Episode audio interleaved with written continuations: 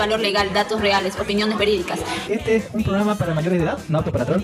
Si sufre de corazón, le da ataque de histeria, no le gustan las malas palabras, le gusta criticar y trolear en, en Dark Souls, niños rata. Niños rata, tiene algún prejuicio contra los otakus, otakus, otocos y lo demás, le gusta criticar, este programa no es para usted.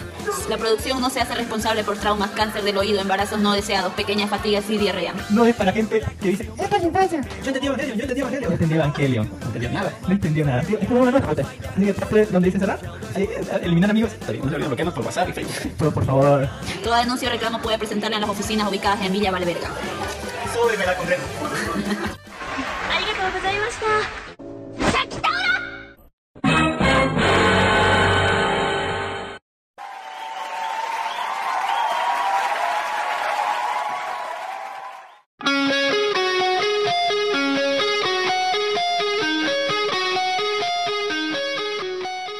Bienvenidos al podcast de Life Anime, el primer podcast friki grabado y producido desde Santa Cruz de la Sierra y Bolivia, el primer podcast boliviano con casi 12 años y haciendo podcast con 229 programas seguidos, uno a la semana, todas las semanas en esta última temporada. Póngale atrás de eso, hay un montón de episodios más. Y en este, en este especial día vamos a hablar, vamos a tener eh, invitados especiales, así como está don ese limón, cómo está don ese limón, cómo está vestido de verde así, empoderado,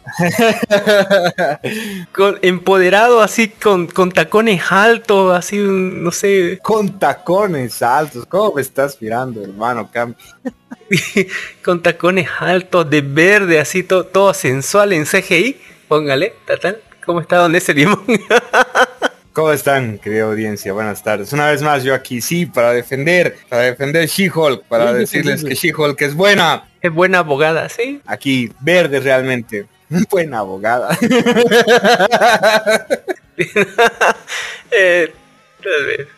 Todavía no sabemos si es buena abogada. Pero sí, aquí listo para defender cómo está muy bien armada Jennifer Walters. Sí, hola, ¿cómo están todos? Me van a odiar una vez más todos aquellos que no que no aceptan las nuevas series de Marvel y que creen que el feminismo y lo progresista está mal solo porque sí y le dicen cosas malas a la serie. Ah, mira, ya. ¿Cómo es?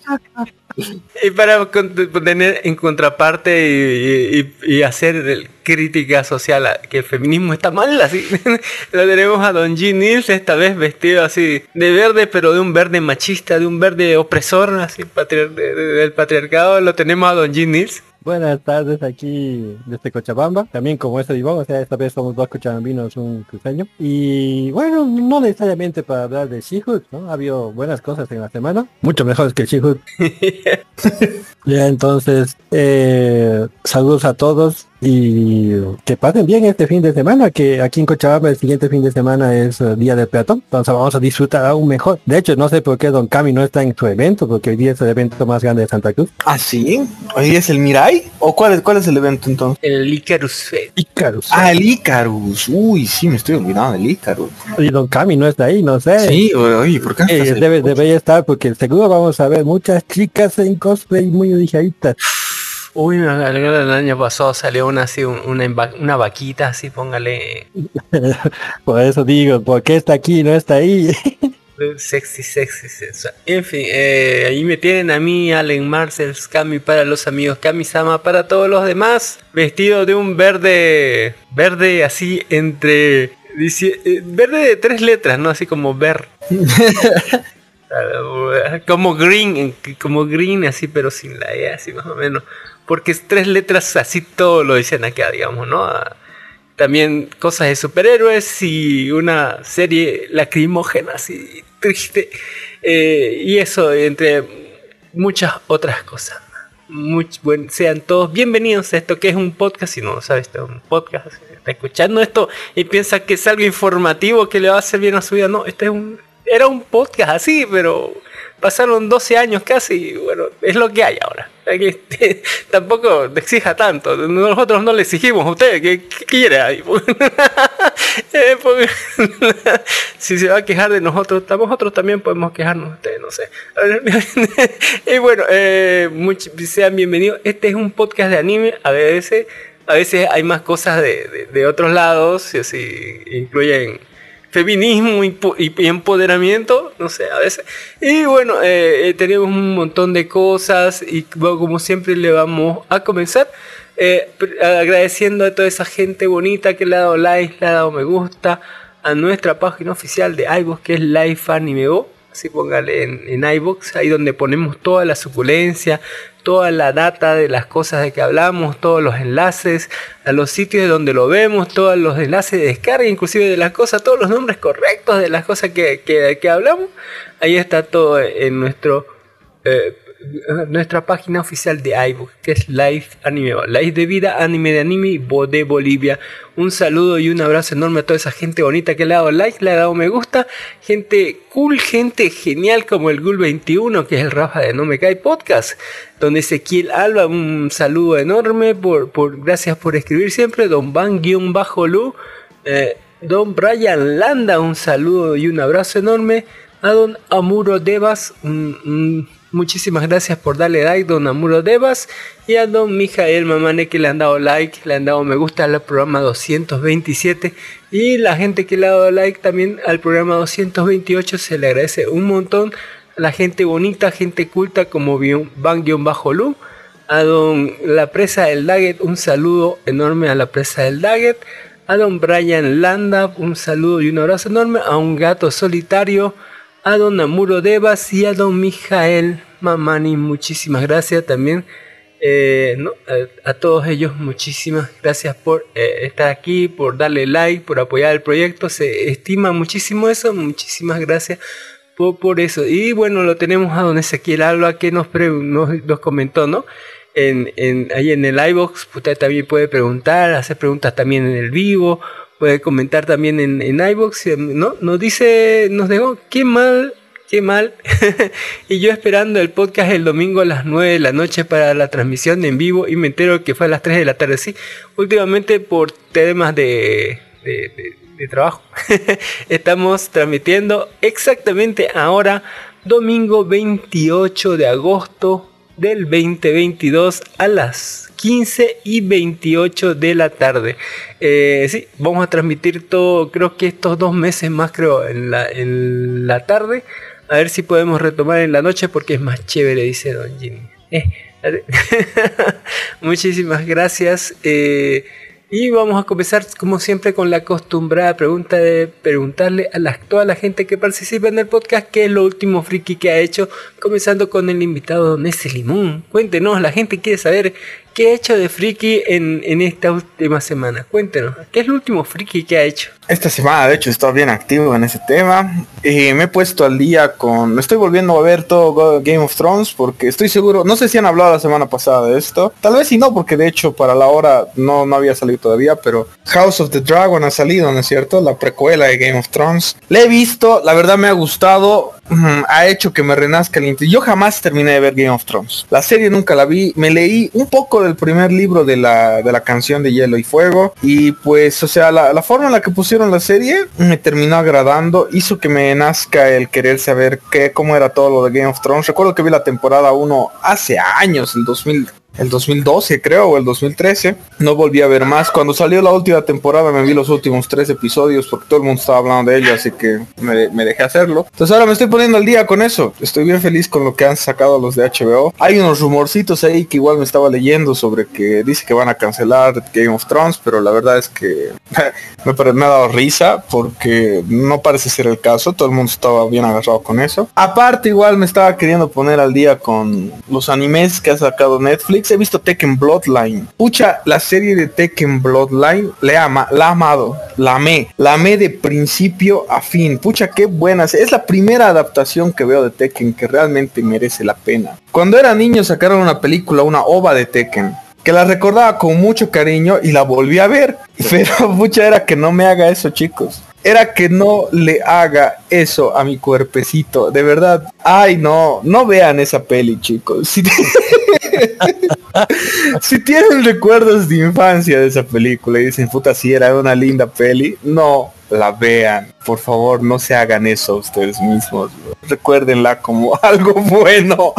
Ah, pero no, sí, Tekken Bloodline, maldita sea, qué buena serie. La verdad, me ha gustado muchísimo. Adaptaron otra vez Tekken 3, otra vez, porque no veo, o sea, el live action que sacaron de Tekken era basado en los eventos de Tekken 3 también. Eh, pero sí, no vale la pena que hablemos de ese live action. Esta serie es la cosa. Toda la historia de Tekken 3 está puesta ahí y está muy, muy linda. De verdad tienen que ver. Y Ve pues qué lindo es último, cuando, ve qué lindo es cuando respetan el material ori- original. Es hermoso. ¿no lo han respetado?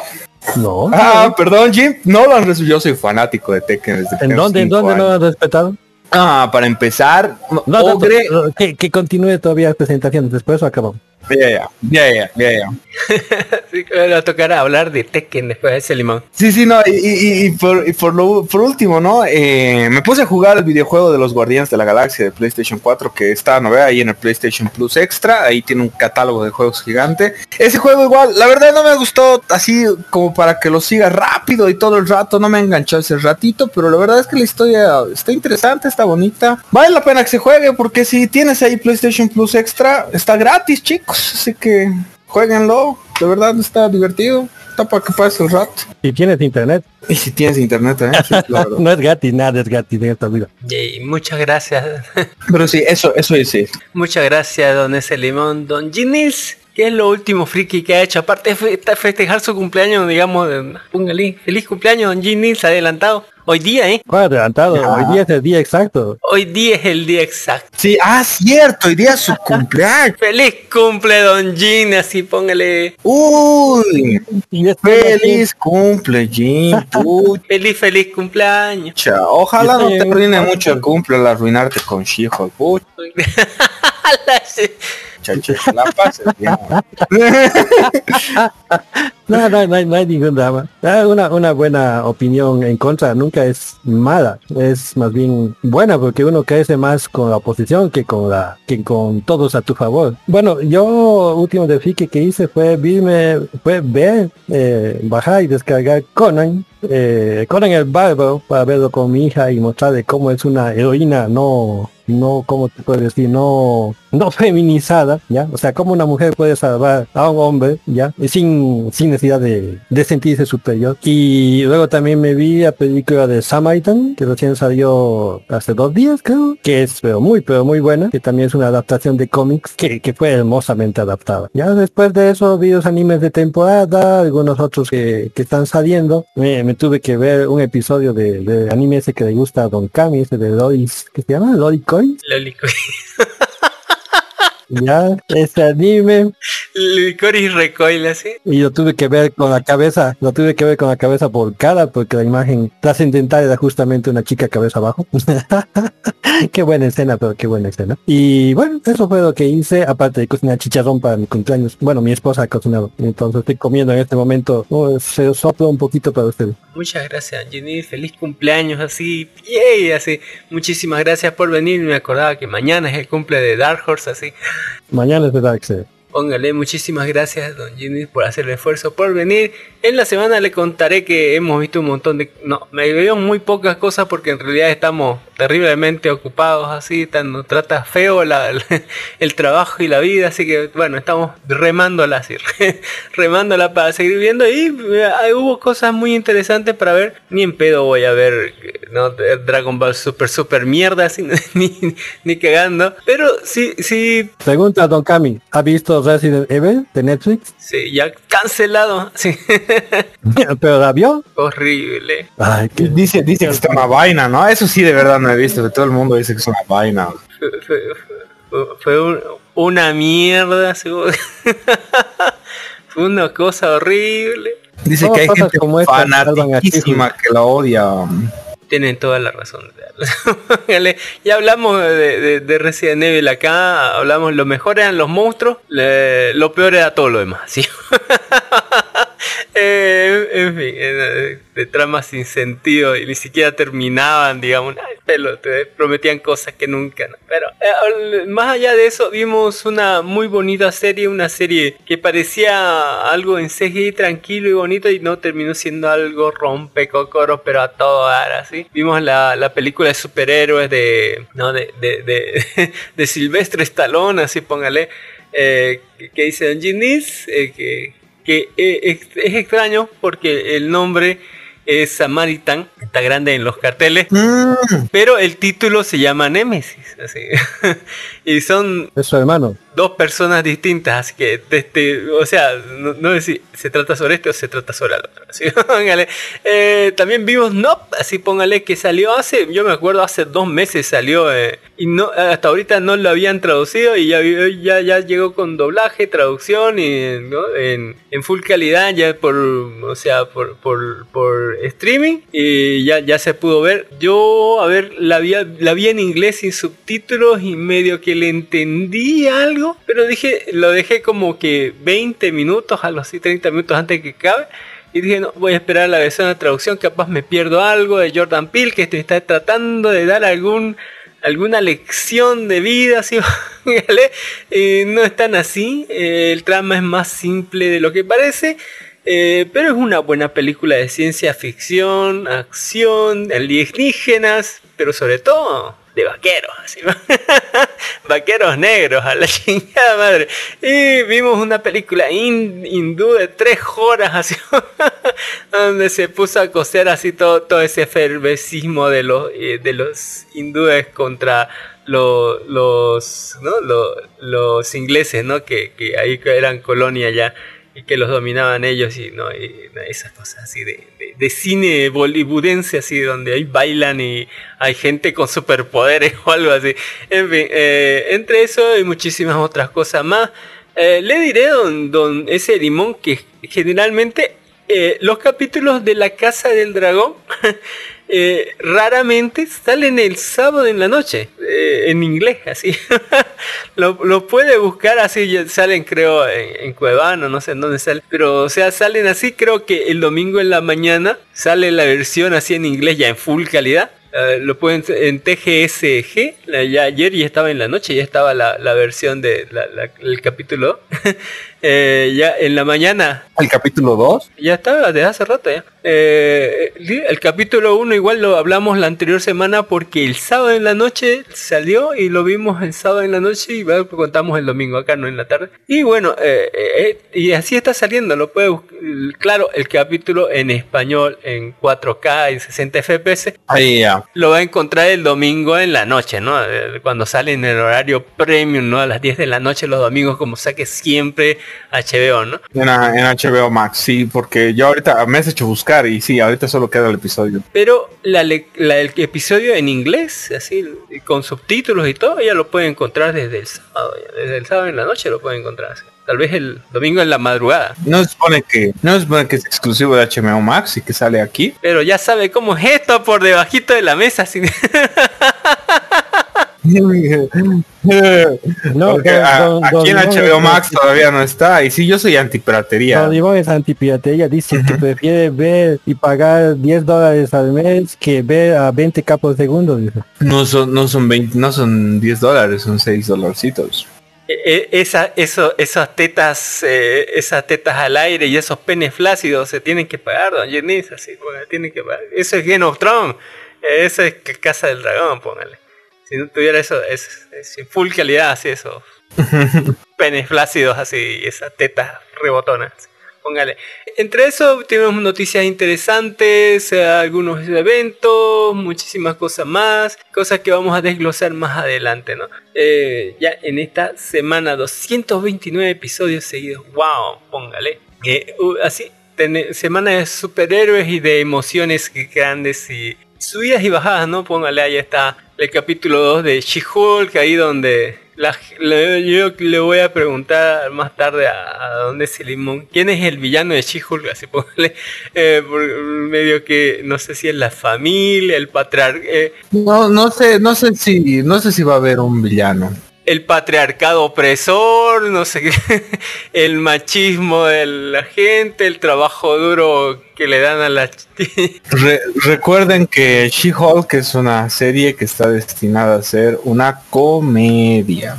igual debería tener, no, es una O sea, ¿quién, a ver, ¿quién es el villano en The Big Bang Theory? ¿O ¿Quién es el villano en... El, el- el Sheldon. Sheldon. es Sheldon, así, Sheldon, Sheldon, Sheldon es villanazo, así, hijo de puta.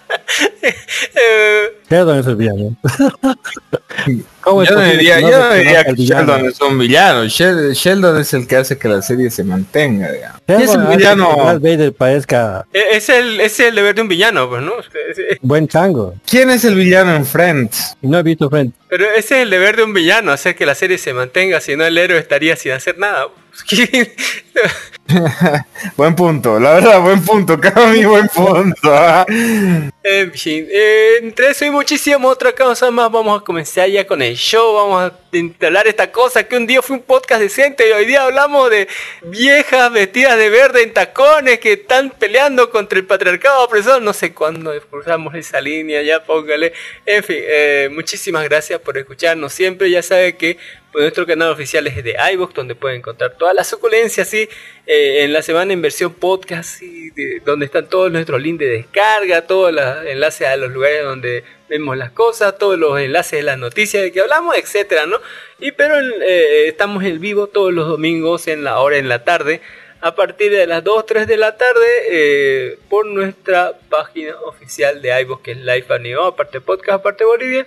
También pueden encontrarnos en la semana en versión podcast, ya todo con el audio todo arreglado, masterizado, editado y puesto así con fondo y con opening ending y un montón de cosas más en todos los medios posibles, desde Anchor, Spotify, Google Podcast, Apple Podcast, Podimo, YouTube, en YouTube no tiene ending, pero eh, en Amazon, ya está en Amazon Music, usted póngale en Google Live Anime Bo, Live de Vida Anime de Anime Bo de Bolivia, todo junto y algo le va a salir, así pongan en alguna parte vamos a estar así. en fin, eh, muchísimas gracias por escucharnos. Ya vamos a comenzar con el sector de las noticias. Vamos a tocar noticias nada confiables y completamente falsas. Y póngale cuando, cuando adapten cosas interesantes. Vamos a ponerle un, un- la patente pendiente. Noticias raras y extrañas como que el anime Spy X Family comparte visual y fecha de estreno para su segunda parte. ¿Cuándo se va a estrenar la segunda parte de, de, de, de Spy X Family? El primero de octubre en televisora japonesa. Ahí tiene. Ahí está, re bonito. Ya, yo estoy esperando el primero de octubre de Don Ginis que sí lo vio. De las pocas cosas que ve Don Ginis sí vio Spy X Family. Me sorprende eso mucho. Póngale, le, le encantó. Y ya está esperando el primero de octubre, ¿no? ¿Cómo, cómo, me va a sorprender? Es una obra de arte esa serie. Mi hija, mi hija quiere ver Spy Family, ¿sabes? Haz que vea, pero contigo. Claro, no. Sí que esa parte es delicioso. A mí me gustó ese que dice elegante, así va. elegante, así póngale. Eh, Mighty Nave finalizará su segunda temporada con un episodio de, de una hora, una hora de, eh, de, de Mighty y Navis. ¿Sabe que eh, Una hora de babas que están caminando por el piso. Póngale, eh, eh, ponga- la, la última revelación, póngale los episodios se van casi como, como agua entre los dedos, así. Cuando uno se acuerda ya la historia que nos contaron de, de estos, de estas personas que, que llegaron ahí a esta, última capa, ¿no? En donde están ahorita, que no podían avanzar ni retroceder, póngale, que se vieron eh, eh, en medio de este barullo, la historia del sacrificio de, de, de- la otra que era Faputa, eh, de- un dramón, pero dramón del carajo, del carajo, eh, póngale una brutal serie. Este arco está eh, mide más que los demás, pero posta que es una cosa impresionante. No sé cómo van a terminarlo. Eh, creo que en el manga es esto más místico, más esotérico, pero aquí lo están sentando bien las bases y se está entendiendo mucho mejor. Es una brutalidad de serie Made in Abyss si no lo han visto. Véanlo así, sufran como yo, sufran, lloren y sientan cositas así. Sientan cositas.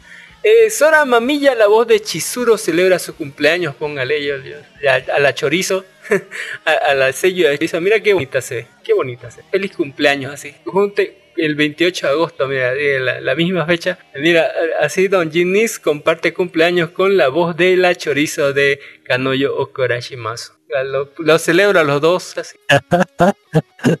Así gasta su dinero del autor de One Piece. ¿Ustedes en qué creen que gasta su dinero One Piece? Yo creo que tiene dinero para gastar. Compra, no sé, piscinas hechas de oro y los rellena, rellena con más oro, no sé. ¿Ustedes en qué creen que... ¿Qué, qué gastarían todo el dinero del mundo si tuvieran? Póngale. Yo, yo creo que él compra eh, muñecas eh, tamaño real de Nami.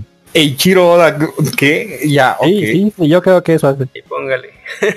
¿Sabías, no? Que en realidad ha, de- ha creado el personaje de Nami basado en su esposa. No, yo no tenía ni idea. Pues se ha- casado, bueno, en realidad ha sido al revés. Se ha casado con su esposa porque se parecía a Nami. O sea, Nami la ha sacado de su corazón, ¿ya? Pero cuando ha encontrado una mujer con ese parecido, se ha casado con él.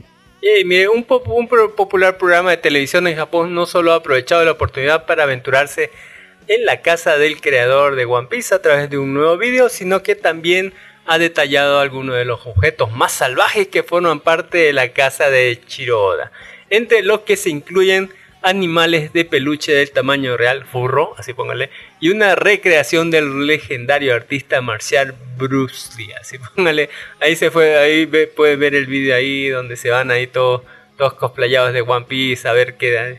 Del video también se puede notar el, ah, el dibujo de la colaboración entre Oda y, eh, entre Oda eh, Nika y el comediante japonés Sama.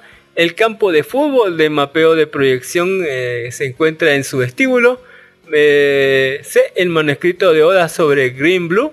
El D, Bruce Lee de tamaño natural que se encuentra en la sala de estar de Oda. Póngale, tiene un Bruce Lee de tamaño. Una jirafa de tamaño natural. Póngale, le gusta todo lo natural, el hijo de puta. Esos fetiches.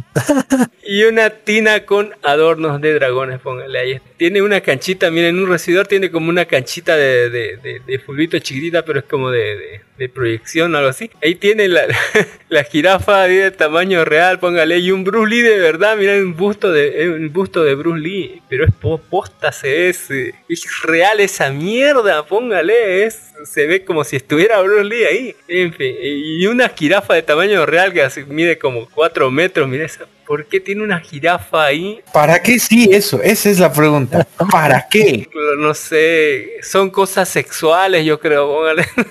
y bien, la tienda de baño tiene dragones. Yo, yo, yo creo que él nos respondería porque puedo, así, porque se me da la gana.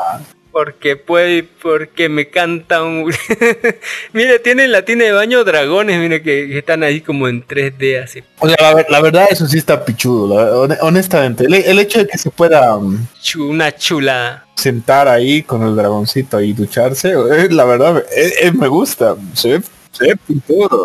Que salga agua del, del- de, no, de, de la, de la boca del dragón ahí, póngale, es genial eso, su bañito así, póngale, que, que, que bien, yo gastaría así mi dinero, así, quiero, no sé, una, una ren de tamaño real, así, le haría cosita. Una VTuber dio un show, show con una, con una, con juguetes para adultos, así póngale, este es el futuro. Eh, eh, yo, yo creo que no hay otro, otro otra nota de otra VTuber que también estaba jugando viendo su lencería no anda a saber si es de ella anda a saber si, si son calzones grandes no sé pero o sea no va a mostrarse la VTuber solamente te va a mostrar los objetos no y va a decir "Mm", su opinión no así pongan eh, eh, pongamos a decir, ¿no? Eh, de hecho, eh, la- no es la primera vez que hablamos de youtuber virtual, que la agencia Tama Project, derivada de la compañía fabricante de juguetes para adultos Tamatoys, por supuesto, dado el giro de la compañía madre, era evidente que sus youtubers también tuvieran inclinación hacia producir contenido subido de tono, claro, no sube nada sexualmente explícito, explícito, pero sí tocan temas que se consideran indicados para otros, como Hayashi que recordemos que es esa onomatopeya que es esa, ese, ese sonito que hacen los conejitos, ¿no? Eh, en una transmisión 2.5 de esas donde la VTuber sigue transmitiendo con su modelo virtual, pero también transmite su cámara para mostrar sus manos. La VTuber colocó varios juguetes sexuales en una pista de competencia, haciéndolos vibrar.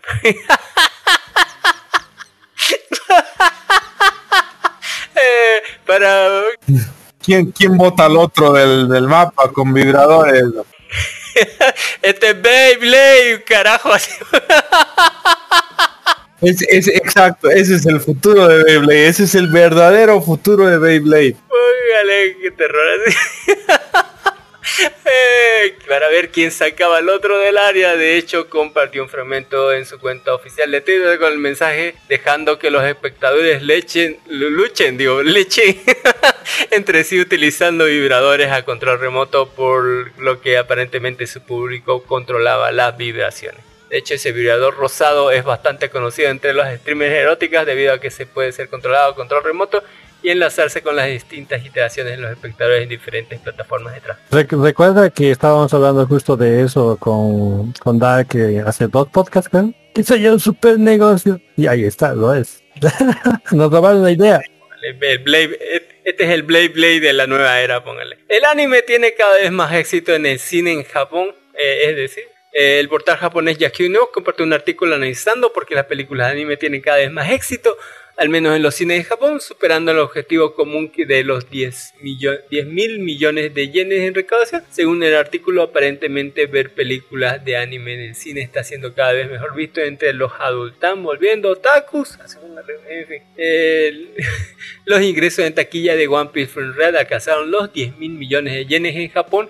En los últimos años los ingresos en taquilla de las películas de animación han sido fuertes, ya que el Evangelion 3.1 más 1.0, el Jujutsu Kaisen también superaron la barrera de los 10 mil millones de yenes. Las únicas películas de anime que superaron la barrera de los 10 mil millones de yenes han sido las de estudio Ghibli, Disney, director Makoto Shinkai. ¿Por qué les va también a estas películas de animación? Bueno, eh, porque Sabes, sabes, sí. Evangelion, la última de Evangelion, maldición, qué buena peli es, me ha vuelto loco. Eh, otro día habla- le, le diéramos corto de tiempo. No le podemos Uy, uy, uy, uy, uy, quieren discutir más. Uy, uy, uy. Vamos a hacer otro programa de Evangelion, así. Eh, póngale. La comedia de espías Mission Yosakura Family podría tener un anime. Yo creo que este le está copiando a Spy X Family, ya que estamos. Ahora, son espías, pero yakuza, yakuza o algo así. Es casi igual, pero con otra gente así. Y más seinen, no sé. En fin, eh, yo creo que copias. Y el Isekai del maníaco de las peleas Kuro no Shoukanshi revela otro visual. Póngale otro Isekai más, que es un loco obsesionado con las peleas. Se ve genial, se ve bonito. Ah, Anda a saber cómo es, pero ahí está. La sinopsis dice, si realmente quieres hacerte más fuerte, tienes que desafiar y derrotar a los más fuertes que tú. Mientras eh, era transmigrado a otro mundo, Kelvin, póngale, cambió sus recuerdos por una colección de nuevas y poderosas habilidades. Se embarca en la aventura definitiva como invocador más fuerte del mundo y su primer seguidor es la mismísima diosa que lo trajo otra, otra, otra copa. Pronto descubre que su verdadera naturaleza es la de un adicto a la batalla. Alguien quiere pelear, claro que empiece, dice, enfrentándose a un formidable enemigo tras otro, Kelvin apenas puede contener su deleite mientras se deleita con el regocijo absoluto de una buena pelea. Se abre el telón para una saga épica en la que este guerrero vestido de negro y sus aliados se abren paso en los anales de la historia, los coloridos personajes y las emocionantes batallas cobran vida en este relato visual de la serie de novelas ligeras de Doufu Mayoi. Póngale ahí. Serie de pelea, de peleas chingonas en un Isekai. Otro Isekai más, o póngale, puede ser que sea bueno, quién sabe. La VTuber Aika Ahato, mostró su lencería a sus fanáticos, póngale. Ahí está. Uy, me gustó este diseño, mira, así rubia, así con, con, con la cara así de increíble, así. Eh, y ahí está, mira, está mostrando así. Uy, uy, todo encaje, todo bonito, pero demasiado grueso, no hay ninguna tanga ahí, creo. Vaya. O sea, bueno, creo, yo creo que el hecho de que haya o no haya tangas debe, ha de ser lo último que les ha importado a los que estaban viendo ese rato la, la transmisión. Ya, te- ya están yendo por buen camino. Yo creo que esto de las VTubers con los vibradores y la ropa interior va yéndose lentamente así para el porno, así lentamente. Un día lo vamos a notar, van a ser puros canales porno, así póngale. Lentamente. Yo creo que ese es el futuro. Y hablando de del futuro, Kanoyo Okarashimasu celebra el cumpleaños de la alegre Ruka Sarashina. Si no lo saben, es la que tiene el pelo negrito, la que se enamora del prota sin ninguna razón, igual que todas las demás. Pero es la que sí le tiene ganas, la que sí quiere ser su novia. Y el pendejo del hijo del, del, imbécil ese, póngale como que no, no la acepta. Prefiere ir detrás de la chorizo de mierda, póngale, no, se va al carajo. Ruka, eh, Ruka es amor, Ruka es, es- es vida, sí. Qué bonita que es Ruka. Feliz cumpleaños, Ruka. Eh, también la película crossover de Gridman Universe revela su estreno en el 2023. Si no lo saben, va a ser no eh, que va, va a adaptar eh, un crossover donde van a estar SS Gridman y SSS Dinasemon. póngale en una película. Póngale ahí. Hay tanto waifu material ahí. Pero más que todo hay una historia loca sobre Super Sentai, robots gigantes, mm, que dinosaurios y, mundos raros así. Eh, así que bueno espérenla si ya se siguieron las dos series este es un buen crossover. Y las locas Might de Akiba Might Senso se presentan en un nuevo avance. Yo sí la voy a ver. Hay lindas Mai mire esta esta Garu esta Gario póngale eh, y hay lindas Mai póngale qué bonito mira. Sí está su, su visual así. Dicen que están locas no sé por qué. Póngale. Eh, pero la, la- la sinopsis dice que eh, primavera de 1999 una chica llega a Akihabara anhelando ser una linda Mike. Akihabara a finales del siglo está llena de Mike de todo tipo. La cafetería de Mike Toron, Ton Ton Ton, también conocida como Buta Kyoya, abre hoy sus puertas. La nueva Mike que se ha incorporado al café con nosotros es una Mike legendaria. Tiene mucha prisa por hacer el trabajo. Might entrenadoras, formas de vidas extrañas comienzan a aparecer en la zona. Se trata de una historia de lucha a fondo del trabajo de una Mai presentando a todos los amos y amas. Esperemos tu regreso. Póngale, eh, se ven bonitas las Might, así póngale ahí de todo tipo. Ahí está, se ve que esta es la mala, así, la, que tiene una pistola. Ahí está la, la, la clásica Lolita con coletas, póngale. Hay un, no sé por qué hay un panda ahí. Eh, la Gario, póngale, ahí está la Super Gario y todo lo demás. Yo creo que, que- que yo, yo lo voy a ver porque es, hay Might y son bonitas. y ahora. El popular animador Genso Yas- Yasuda producirá su propia película. No sé qué ha hecho este boludo, pero parecen buenas ilustraciones la que hace. Pero yo, yo soy de los que cree que hay que, hay que delegar cosas para que salgan bien. Así que bueno, hay, hay gente que es no como el, el autor de la película de este, ¿no? De, de- de, de- de- de algunas películas que, como, ¿cómo se llamaba esta wea? Eh, que tardó 10 años en hacerla y él mismo lo hizo así, la animó y todo lo sacó él, que era Sencontrol, Ser, Sencotrol, algo por Se- Sencotrol, algo por ahí.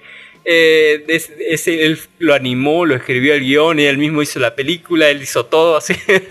Póngale. Eh, y este parece que quiere hacer lo mismo, ¿no? Eh, hay que decirlo que sus cuadros, su- sus visuales son una pasada de lanza, son una increíble. Pero de ahí a que sa- saque toda una película, eh, otro, otro pedo, ¿no?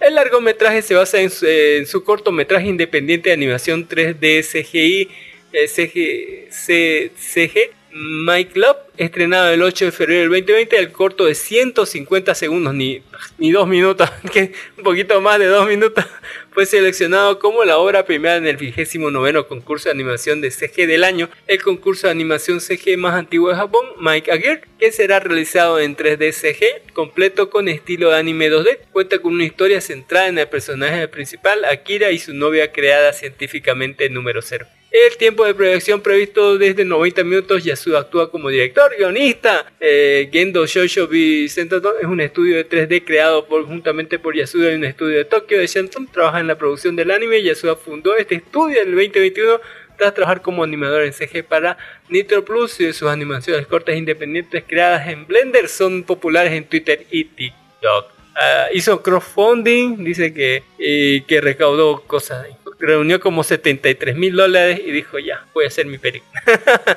¿Usted qué opina de eso, don ah, don ese limón? Habría que, o sea, habría que delegar, eh, pero cuando no hay dinero, te, animas a ese proyecto, digamos, a, a- ser director, guionista, eh, hacerlo todo tú, digamos, o, sería mejor pedir un préstamo. Mm, el, el Tarantino es capaz de hacerlo solo. Y lo ha hecho muchas veces. O si no, con un presupuesto así de 10 mil dólares para hacer toda la película. Venga, machete, vamos a hacer. Sí. O sea, hay, hay gente que lo puede hacer. Y, y lo hace. Este, hay- hay- la palabra clave, ¿no? Es talento aquí, ¿no? Sí, sí. Eh, Sabes, incluso yo me atrevo a decirte que incluso si no fuera talento, o sea, a ver, algunas, algunas cosas realmente son de tu corazón, ¿no? O sea, es tu trabajo de vida, o sea, es algo que realmente quieres asegurarte de que salga bien y por eso haces este estilo de cosas, creo yo. No necesariamente porque sientas que tienes el talento, sino porque realmente quieres darle esa visión que tú tienes dentro. Entonces, de hecho Tarantino es un excelente ejemplo, pero yo me atrevería a decirte que hay muchas otras personas que hicieron lo mismo, ¿no? La verdad no tengo nombres exactos ahorita, pero es algo que realmente te sale en especial cuando es arte. Yo, por ejemplo, soy escritor aficionado y cada que pienso cómo haría mis escritos así en, en película o en otra cosa, realmente me veo a mí mismo haciendo todito, viejo. Métele más negros Netflix, así le va a decir. Métele más inclusión, así lo pongo a Netflix, ¿no? Diciéndole, por, métele más negro. ¿Dónde están mis gays? Así, póngale más inclusión. Eso, es lo que me, eso es lo que me da miedo, porque, mm, por ejemplo, Steffi Meyer, si bien su, obra de Twilight es, es, es Twilight punto, no vamos a, no sé, adentrarnos mucho en esa crítica, la tipa se vendió, ella sí se vendió, agarró y dijo, ah, sí, a los fanáticos les gusta que haya esto en su película, entonces ha, cambiado el propio, su propia historia dentro de las películas. Y eso me molestó mucho, o sea, es como que no tenerle respeto a, lo- a, tu, a tu propia creación, ¿para qué putas la haces? Entonces así, no sé, mucha gente podría decir que lo ha transformado para bien, pero para mí no así para bien en absoluto. Era mucho mejor los libros de lo que fue la basura que nos tocó ver en, en los cines. Mire que, eh, a ver, yo, yo, yo pienso, yo, pongo ahí en, en la mesa decirle, ¿qué hubiera hecho usted? Si fuera yo, hubiera visto cuánto me van a pagar y le hubiera pedido el doble. En fin, Así como dijo así. Eh, No, yo creo que es poco ambicioso. Por ejemplo, cuando hicieron la pregunta, no, ni siquiera hicieron la pregunta esto al, al creador de, ¿qué se llama esto? De Minecraft. Dijo, lo puedo pensar si me ofrecen dos mil millones. Yo más que el de Witcher, mire, así que no le dio nada. Pidió 10 mil dólares, creo. Ya, y, y bueno, le, ¿no? Y luego Microsoft vino, yo, aquí están tus dos mil. ¿Cuándo nosotros pues sí. dos mil millones y han soltado. Y te puedo apostar que Microsoft ha hecho más de dos mil millones desde que se lo ha comprado. Le dieron más que al de Witcher, pobrecito. Sí. que hasta ahorita sigue renegando. Se dice que un, se dice que un cuarto de las familias del mundo tiene Minecraft. Minecraft, sí. Exactamente. Tiene más jugadores que WoW. Simultáneo. Sí, así es. Mi- Minecraft es un fenómeno muy salvaje, viejo. Mi hija tiene Minecraft. Eh, es, es así. Eh, sobre las personas que son capaces de hacer todo, hay gente, especialmente en los juegos, juegos que han sido desarrollados por una sola persona, ya que han llegado a tener popularidades terribles, ¿no? Ya, o sea, éxitos totales en ventas y hechos por una sola persona. O sea, ha hecho arte, ha hecho música, ha hecho programación y de hecho no sabía nada de eso al principio. Simplemente ha aprendido sobre el camino porque quería ser como Así él quería ser. Ya, o sea, tenía que ser exactamente como estaba en su pensamiento. Y su pensamiento era tan bueno que todo el mundo ha comprado su juego, ¿no? O sea, hay gente que puede hacer esto. Obviamente hay gente que solo tiene la idea pero no tiene el detalle y no tiene las bodas para meterse a hacer el detalle que acaba subcontratando. ¿no? Es lo típico de la industria. La industria funciona así, por partes. Son, todos son partes de un engranaje que forma una maquinaria. Esa es la industria. Pero muchas cosas se crean por amor, no por la industria. Y las cosas es. hechas por el amor es por una persona o a veces dos o tres así súper amigazos que prácticamente son una mente colmena. ya, y se- puede hacer, ya. Y no dudemos que, no desalentemos, ¿no? Al pequeño emprendedor, especialmente en los juegos, incluso en películas he visto gente que, creo que una vez hice un review de una película que costó exactamente, se hizo en un día y fue filmada con un celular. Y hoy di una calificación de 9 sobre 10. Poderosos diálogos, una chica, un viejo, dos viejos más en la playa, y eso fue todo necesario para hacer una buena película. La hice mientras vacacionaba un día en la playa que me dieron libre en el trabajo.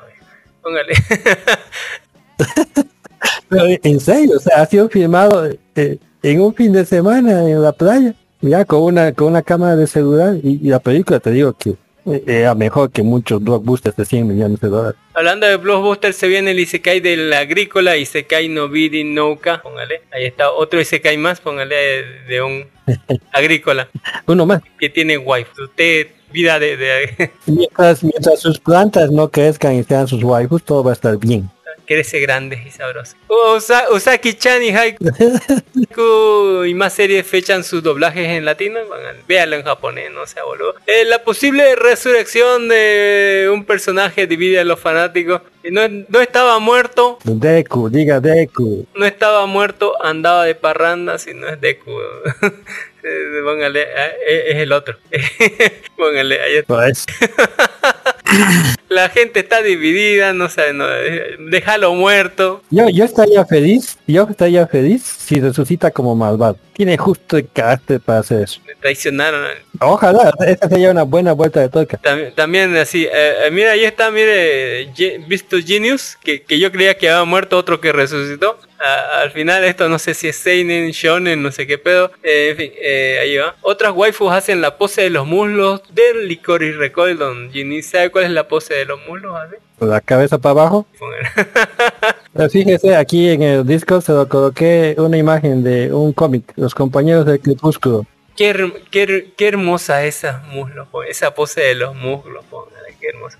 Eh, ahí están, ¿no? Eh, eh, las feministas muy flojas en comparación a los hombres. Eh, los japoneses engañan tanto a sus parejas. Ahí está, ¿no? Eh, Naka de, de Yapatonic. Eh, el Paraíso Fun, Medellín, Colombia. Ahí, ¿qué, ¿De qué se trata eso? así? Que, en, en Medellín, Colombia, la prostitución es legal en plena plaza. Y eh, es un buen dato para que quiera hacer turismo. Es legal y protegido por el Estado. ¿Qué quiere hacer turismo? Vámonos a Colombia, chicos, ahí se vale. Es todo legal, me van a dar factura y demás. Eh, está Akira Sensei que dice por qué mi esposa japonesa no quiere vivir en España. Yo creo porque España no se divorció. ¿Es la anterior esposa o es la nueva esposa? Póngale, Porque no es Japón. la, la que se divorció. Es la anterior esposa. Y me- no sé, pero las razones que daba la esposa eran Ridícula. de ridículo a más ridículo. No sabe decir.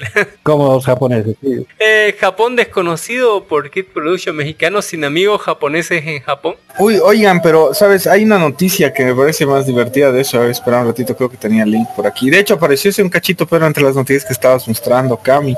Aquí, aquí hay una, aquí hay una, sí, sí, sí. ¿Sabes? ¿Han visto lo que Komi-san está siendo estudiada en, en, en colegios mexicanos? Eh, salió en los libros, así en libros mexicanos de... Sobre... Sí, sí, sí, sí, hay, hay, justo una fotito que te, que te acabo de mandar ahí al... Mien- Mientras no pidan muestras de semen como aquí en Bolivia, va a estar todo bien. A lo que... Uy, papi, discutiremos de eso más dos. Va a ser una tarde de discusión. ¡Vamos! ¡Peleémonos! Ahí está. Ya, que acabe Cabe todavía con sus noticias. Luego nos reímos de esas cosas. sí, ya. Ahí está Comisan que nos deja Don ese limón que salió en los libros de Gozo. Reseña Comisan Communication, capítulo 1, fragmento. No puede comerciarse. ¿Qué sale ahí? Dice. Ahí está, y abajo tienen la- las preguntas, ¿no? Así de en glosario. ¿Cuál es la finalidad de realizar una reseña? Dice Gerardo Sales, catálogo de palabras de una. Ah, eh, como ejemplo la tomaron, ¿no? Para hacer reseñas, comunicaciones Sí, sí. comunicaciones. Ah, póngale, ahí está. Y al otro lado, ¿quién es este otro? En realidad yo, en realidad yo pienso que no se pusieron a pensar que después de meter derechos de autor. Sí, yo creo lo mismo. Sí, yo pienso que han pensado que era una imagen random Ya, porque es el texto oficial del Estado, del Estado mexicano, ¿no? Ya, entonces, yo que he revisado el texto de mi hija, sé que es control C, control B de, de alguna página de internet, ya, y no se han puesto a pensar en esas cosas de los derechos legales. De error. sí. Eh, eh, alguien, alguien tiene que pagar con esto, sí, póngale. ¿dónde es- es- Esos diseñadores. Pero eso dice estudia diseño gráfico. y no se mete alguien que saca y co- pega cosas de YouTube, digo de Google, así, de Google Imágenes. Qué terror. Eh, póngale, don, Ginis nos dejó también cosas aquí. eh, esto del. No, eh, pues no sé por qué no tienen amigas est- estas japonesas. Yo sería su amigo, mire qué bonitas están. El efecto espectador que mató al vietnamita en Osaka, póngale. Esto fue de Kira Sensei, también habló sobre... Sí, sí. ¿Cómo en Japón le vale madres a la gente que te estén matando en público? ahí está. Y no hacen nada, a lo mucho fin. Oye, pero así, ¿has visto ese episodio de South Park donde se hacen la burla de los de los tiroteos en los colegios? Que ya a nadie le interesa eso y así está sucediendo, pero ellos solo siguen con su vida. Es eh, típico de la, de la sociedad actual, ¿no? ¿Qué me Sí. importa si no me ocurre a mí? Yo Sí, digo sí. que es la cobardía de la gente. Algo así. Ah, la generación perdida del oscuro lado de Japón. ¿Qué es la generación perdida? ¿Dónde se perdió? Es una generación que ha pasado una, mm, ¿cómo te puedo decir? Gran depresión económica. Eh, o sea, ellos estudiaban para tener sueldos y el problema había sido la forma de reclutamiento de Japón. Japón, por ejemplo, sus empresas japonesas solo reclutan una vez al año y solamente aquellos eh, universitarios que han acabado su carrera. O sea, solo tienes un chance para entrar a, a cualquier empresa en Japón, ¿me entiendes? Es cuando sales profesional y es tu primer año que tienes que presentarte ahí sí o sí. Si no, tus chances se reducen astronómicamente a casi cero. Y pues en la época de que les ha tocado esta generación perdida, justamente ha pasado un gran, un gran golpe económico. Le remontó la burbuja, ¿no? Así, la burbuja económica. No contrataron. Ajá, reventó la burbuja, entonces las empresas japonesas no contrataron por casi 10 años nuevos empleados, ya sea por ahorrar, reestructuraciones, cualquier motivo, ¿no? Entonces 10 años de profesionales japoneses no han podido conseguir empleos en las, en- en las industrias japonesas, ya, y esta generación pues es la que ha causado los hikikomoris, o sea, gente que solo tiene trabajo parcial, o sea, realmente es una historia bien producido todo por la rigidez de los métodos japoneses, ¿no? Allá todo es rígido, tan rígido que han matado generaciones de su propia población prácticamente. Aquí eso no pasa, aquí eso no pasa. El éxito económico de Corea. Aquí nos quejaríamos y haríamos huelga. Paro así, yo, hay que parar así. Marcha, bloqueo. Pero no pasaría. ¿Por qué son infelices los coreanos si, una si son una potencia económica? Oscuro e increíble éxito económico de Corea del Sur. Sí, es más o menos como lo de Japón, ¿ya? Los, eh, don, Dak está ya feliz de esto porque es una implementación de un, de un Isekai así de los que vemos, Ya. que se llama Release That, Release- no, de Release That Witch. ¿Por qué? Porque Corea había hecho esto. O sea, Corea se ha convertido más que como un estado único que ha elegido unas cuantas empresas para que les va a dar todo el dinero del estado para que estas empresas se desarrollen así a full. Ya, si cometen errores el estado les perdona todo. Ya, y estas empresas han comenzado a absorber a, a los estudiantes, a los a gente con educación, ¿no? Y entonces más gente se educaba, tal otra cosa, pero obviamente esto tiene un límite, ya, y ha llegado el límite de que ya no pueden absorber más eh, más empleados y su sistema educativo está constantemente votando nuevos um, nuevos profesionales muy capacitados pero que no son necesarios en su país ya pero para llegar a ese estado de, mu- de, de tanta capacitación han pasado un proceso más o menos como el japonés eh, estudiar 20, 20 horas al, día ¿Ya te imaginas estudiar 20 horas al día ya Eh, es, es, es ridículo ya y no tener vida social ya mm, reducir a, a un mínimo las interacciones sociales con, con el sexo opuesto, no tocarse, no verse. E- e- Es, increíble. Yo, yo pensé que estaba bromeando la loca esta que tiene su canal de YouTube, esta la, la coreana, La chingo amiga, le la chingo amiga. Pero cuando he visto este tutorial me he dado cuenta que lo que ella ha pasado era, era- era Era, era la norma, no era la excepción. Ya es terrible lo que, o sea, Corea ha, ¿cómo podríamos decir? Ha esclavizado a su población legalmente. Técnicamente son esclavos de, las- de sus corporaciones, porque ahora sus corporaciones tienen tanto poder más allá que su estado. Así va a terminar siendo, ¿no? Como, le- como, como en Overlord, ¿no? El, el mundo, ¿no? Así, de.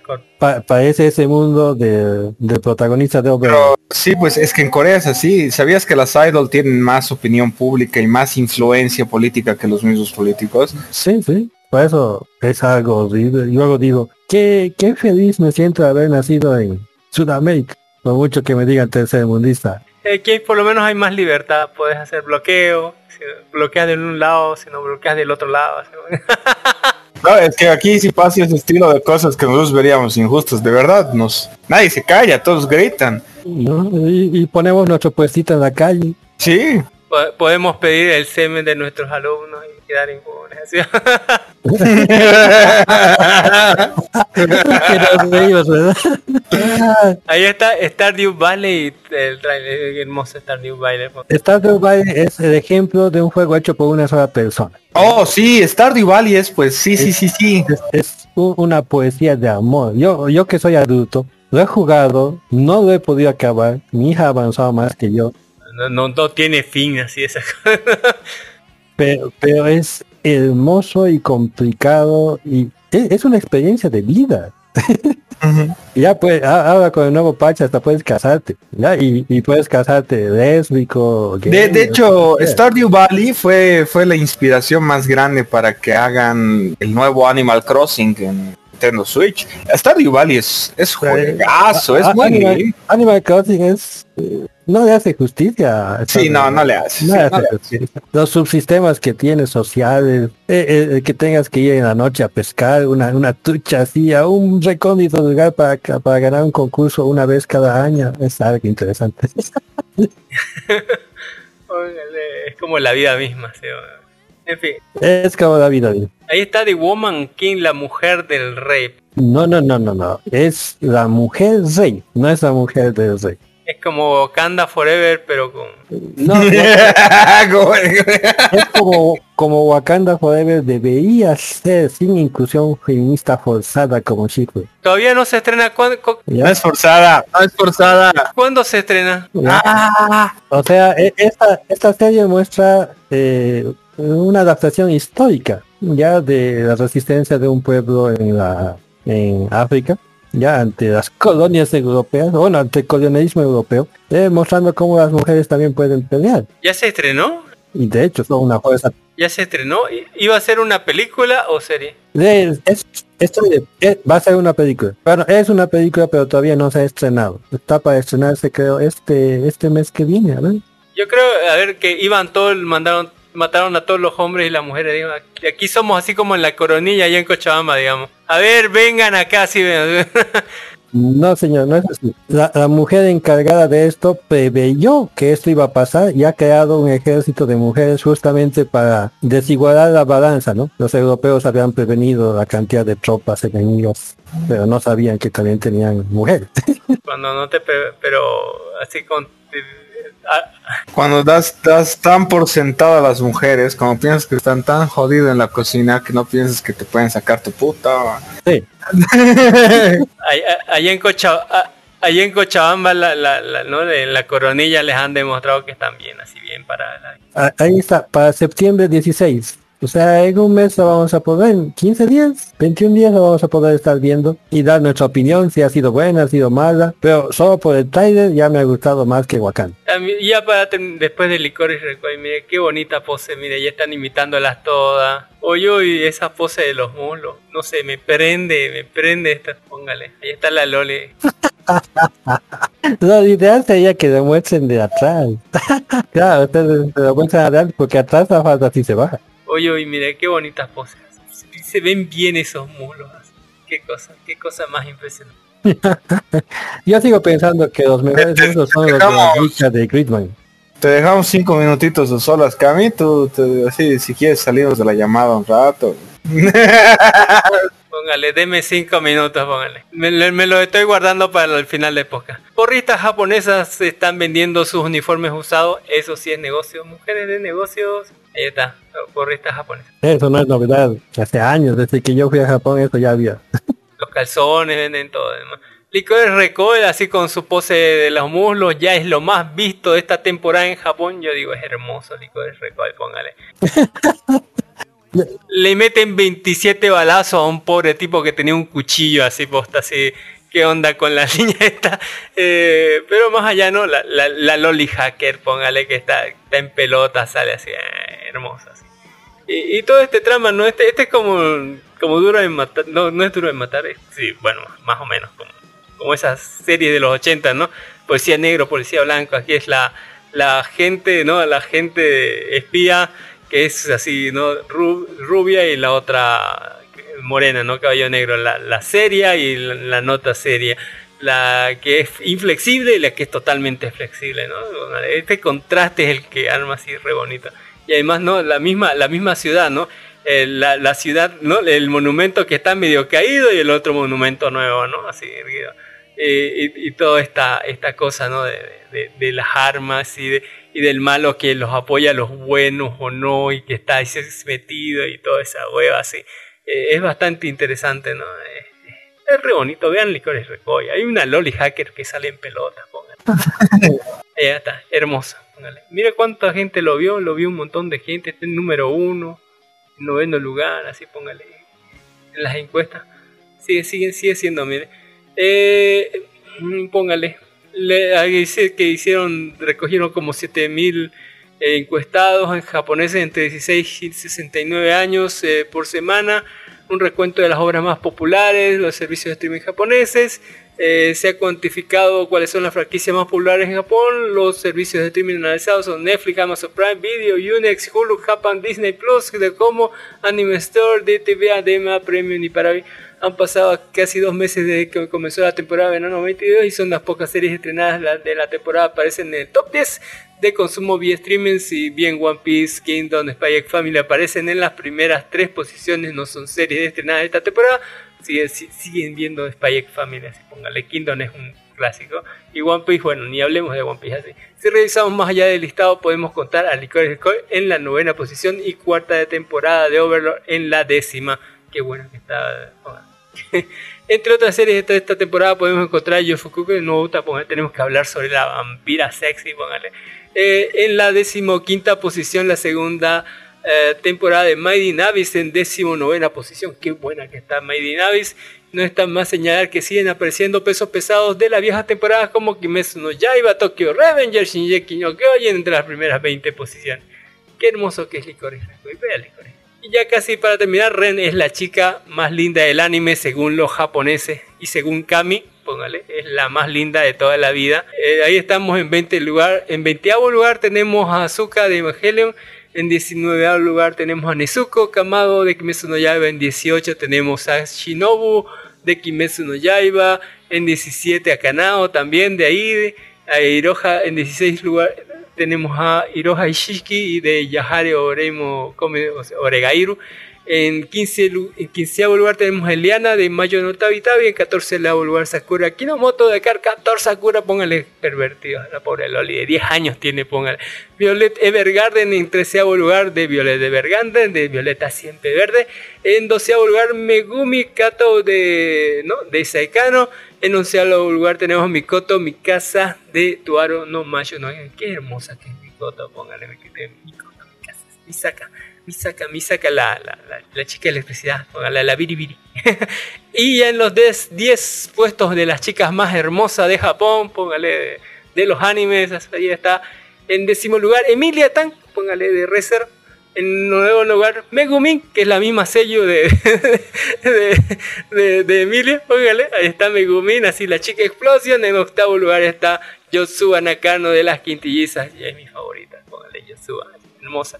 En séptimo lugar, Kaguya Shinomiya de is War. En sexto lugar, Ichika Nakano de Gorguna Hanayome. En quinto lugar tenemos a, Takagi-san de Garakai Yoso Takagi-san pervertidos, creo que tiene como 8 años, 10 años, póngale. En cuarto lugar, Nino Nakano y uno, las quintillizas han ocupado casi todos los puestos. En tres- tre- tercer lugar tenemos a Izuki Nakano. En segundo lugar tenemos a Miku Nakano de Kotobuno y en primer lugar Ren, ganándole a las quintillizas de una menos. Ahí tenemos Ren, es hermosa mi Ren. Y para terminar casi tenemos, póngale, como última de las noticias, que las lolis son legales o ilegales según la región, póngale. El servicio Xiaohou eh, California Law Group publicó un artículo describiendo la legalidad del consumo del material relacionado con las lolis en los Estados Unidos. No obstante, siendo un referente mundial en muchos aspectos, las leyes estadounidenses probablemente sirven de base para el resto del mundo. Según el grupo legal, la posesión del contenido Loli es legal si se cumplen dos requerimientos. Uno, en primer lugar, la pres- representación eh, en anime de una persona menor de edad es obscena o carece de valor serio. Y en segundo lugar, el, el producto ha sido transmitido por correo, internet, un transportista común ha sido transportado a través de las fronteras estatales o hay indicios de que el poseedor tiene una intención de distribuirlo o venderlo. Eso es para...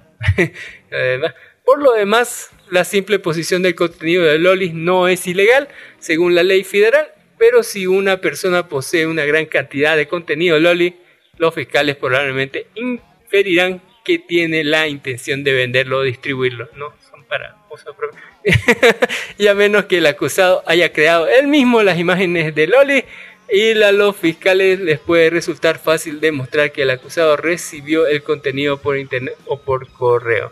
Los diferentes estados y países han adoptado enfoques drásticamente diferentes hacia el contenido de lolis y el manga. Algunos lo criminalizan como pedofilia, mientras que otros lo, quiere- lo quieren infringir la libertad de expresión. En Estados Unidos la ley federal prohíbe la posesión de pornografía infantil tras la aprobación de la ley recursos fiscales y otras herramientas para acabar con la explotación de los niños de hoy, hoy también conocida como Ley Procter del 2003. La pornografía in- infantil incluye cualquier imagen obscena que aparezca mostrar un menor inde- identificable, póngale no dicen a alguien dibujado. La ley de Protect se aprobó a raíz de un caso del Tribunal Supremo en la que se sostenía la pornografía infantil completamente virtual estaba protegida por la libertad de expresión en virtud de la primera enmienda siempre que no fuera obscena. Y un componente clave de esta sentencia era que como la pornografía no era una representación visual de un niño real, era un delito sin víctima. Después de este caso, el Congreso aprobó la ley Protect para prohibir la pornografía infantil y virtual eh, que fuera obscena y se transmitía de se transportaba a través de las fronteras estatales, tuviera una cantidad indicada, de- o sea, está prohibido distribuirla, o que tuviera, digamos, que, o que se transporte a través de los estados, o que, póngale, o que quieran venderla. Casos legales. Al menos una persona ha sido acusada en Estados Unidos de poseer material pornográfico transportado en el comercio interestatal en virtud de la ley Protect. Christopher Hansen se declaró culpable de los cargos de obscenidad y pornografía infantil tras transportar un manga, tras comprar un manga pornográfico. Fue condenado a seis meses de cárcel, pero no se le exigió registrarse como delincuente sexual. Se enfrentaba a una pena de hasta 15 años de cárcel y una multa de hasta 250 mil dólares. Algunos países como el Reino Unido tienen leyes de obscenidad que tipifican el delito de posesión de imágenes pornográficas de menores de 18 años, aunque no sean fotografías sino representen a niños reales. En otros países como Alemania, las representaciones ficticias de actos sexuales con niños o con eh, no son delito, dado que este material no es de la vida real y no representa a las personas reales o menores reales en una conducta explícita. Está protegido por las leyes de libertad de expresión. Alabados sean los alemanes, que viva el Tercer Reich. Eh, esta es la, ¿no? Debería ser el, ¿no? Aprendan de los alemanes. Eh, en fin, eh, eh, hay un montón de lagunas leales y otros aspectos que, pero yo digo, me, agarro de lo que dicen los alemanes, ¿no? Eh, que dicen que eh, las representaciones ficticias de actos sexuales con niños no son un eh, sexuales con niños no son un delito dado que este material no es de la vida real y no representa a personas reales o a menores reales en una conducta explícita está protegido por la ley de libertad de expresión hablando de el hentai de loli así. y está una loli hermosa las lolis son amor así póngale ámelas eh, ¿no? No, se tocan se, se ama sin tocarlas así póngale y existen porque eh, hay que amar a las lolis cómo no amarlas son hermosas y en fin, hay un montón de noticias más, como el remake de Last of Us otra vez para PlayStation 5. review de Dragon Ball Super Super Mierda Hero. Eh, Netflix cancela Resident Evil. El Flash eh, reporta que Samir ya tomó medidas para salvar la película y después de disculparse o que se disculparan por él. Y un montón, montón de otras noticias más, póngale así. Todas divertidas.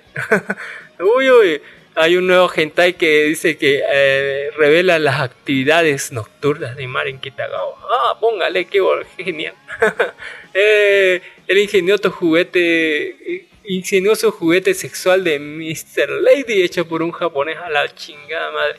Eh, y en fin, ¿no? Roxy Migudari así apareció si me desnuda en una figura oficial. Ah, yo quiero la figura de Roxy. Fin, y un montón, montón de noticias más. Ah, como las noticias que nos dejan en, el grupo de Facebook, donde ponemos todas las noticias bonitas, donde Don Ginis nos deja, ¿no? Que las feministas son muy flojas en comparación a los hombres. Póngale, ¿qué, qué, carajo es eso? Eh, también nos dejó Don Ginis así el blog, la extraordinaria criatura que nos obliga a cuestionarnos si somos más la especie más inteligente, póngale una especie de hongo o algo así, más inteligente que muchos milenios, dice Don Ginis. Eh, también Póngale Don Jim así por... Los millennials somos nosotros, Jim. Los millennials somos nosotros. No, amigo, no, amigo. Puedes identificarte tú si quieres como millennial. No me metas en el mismo bolso.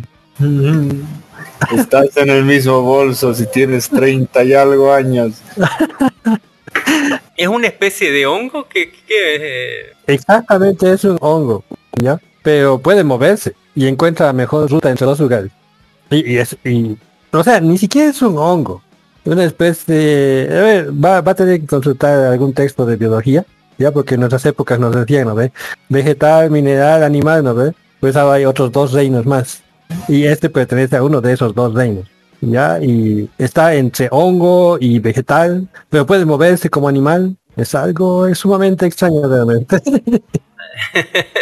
Un híbrido, póngale Moscoso campeón mundial en racquetball, así. Eh, no todo es fútbol en la vida, póngale. De hecho, Ay, es que sí, Dios no, mío. no es primera vez que salimos campeones en racquetball a nivel mundial.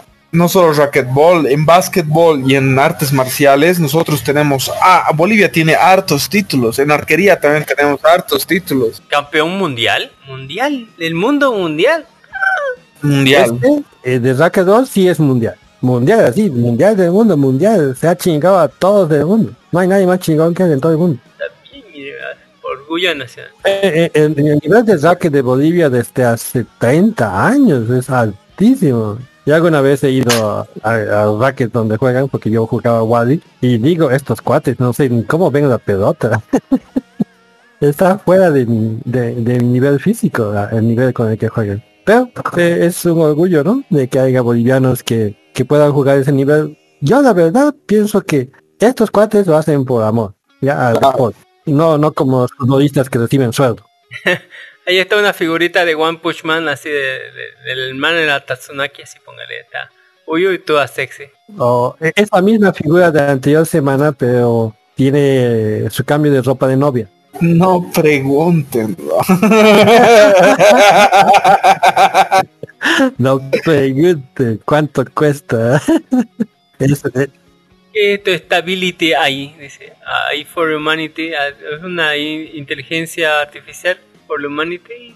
Para innovar ideas. Eh, no, no, no necesariamente, ya. Eh, es eh, un sitio web en el que se han reunido desarrolladores eh, eh, de inteligencia artificial que han creado motores de inteligencia artificial gratuitos, ya no, no como los de Google, no para mí nomás, no para mí nomás, o como los de Facebook, no para mí nomás, sino que estos motores son públicos porque son creados por el pueblo, para el pueblo, y los puedes usar. Y hay un total de 12 motores que hay disponibles para diferentes cosas.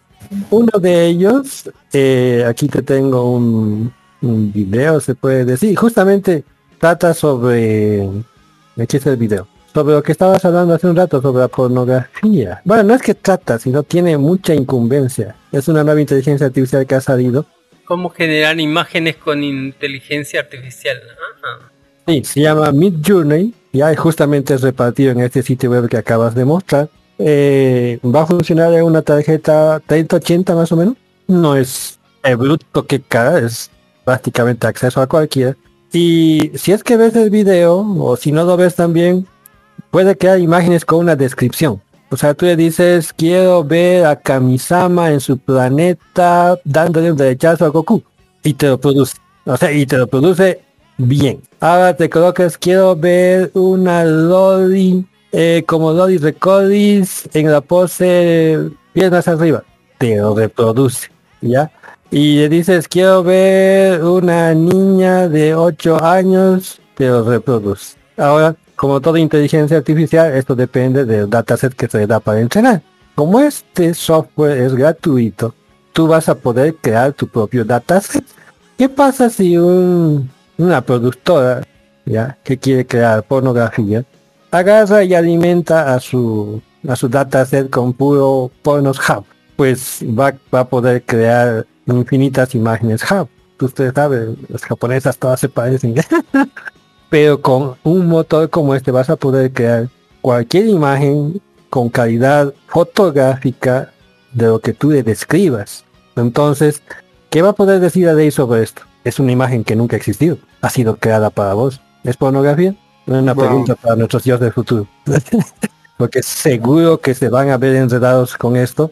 Yo ya tuve experiencias con estos motores gratuitos cuando publicaron este motor que te podía hacer eh, cambiar la cabeza a, a la persona, los fake, ¿ya? Y Don Cami es terrible, especialmente para pornografía es terrible. Voy a llamar a mi abogado en estos momentos. Voy a consultarle, no sé.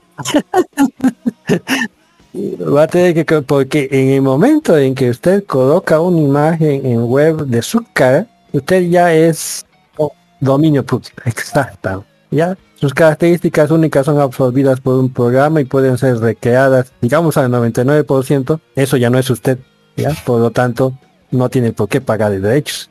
¿Se da cuenta que estamos llegando de aquí a unos, espero no ver, pero seguro que va a ocurrir. De aquí a unos 10, 15 años, vamos a estar viendo todo el contenido pornográfico y de películas, todo producido, Ya no va a haber presentadores, todos van a ser IAS así.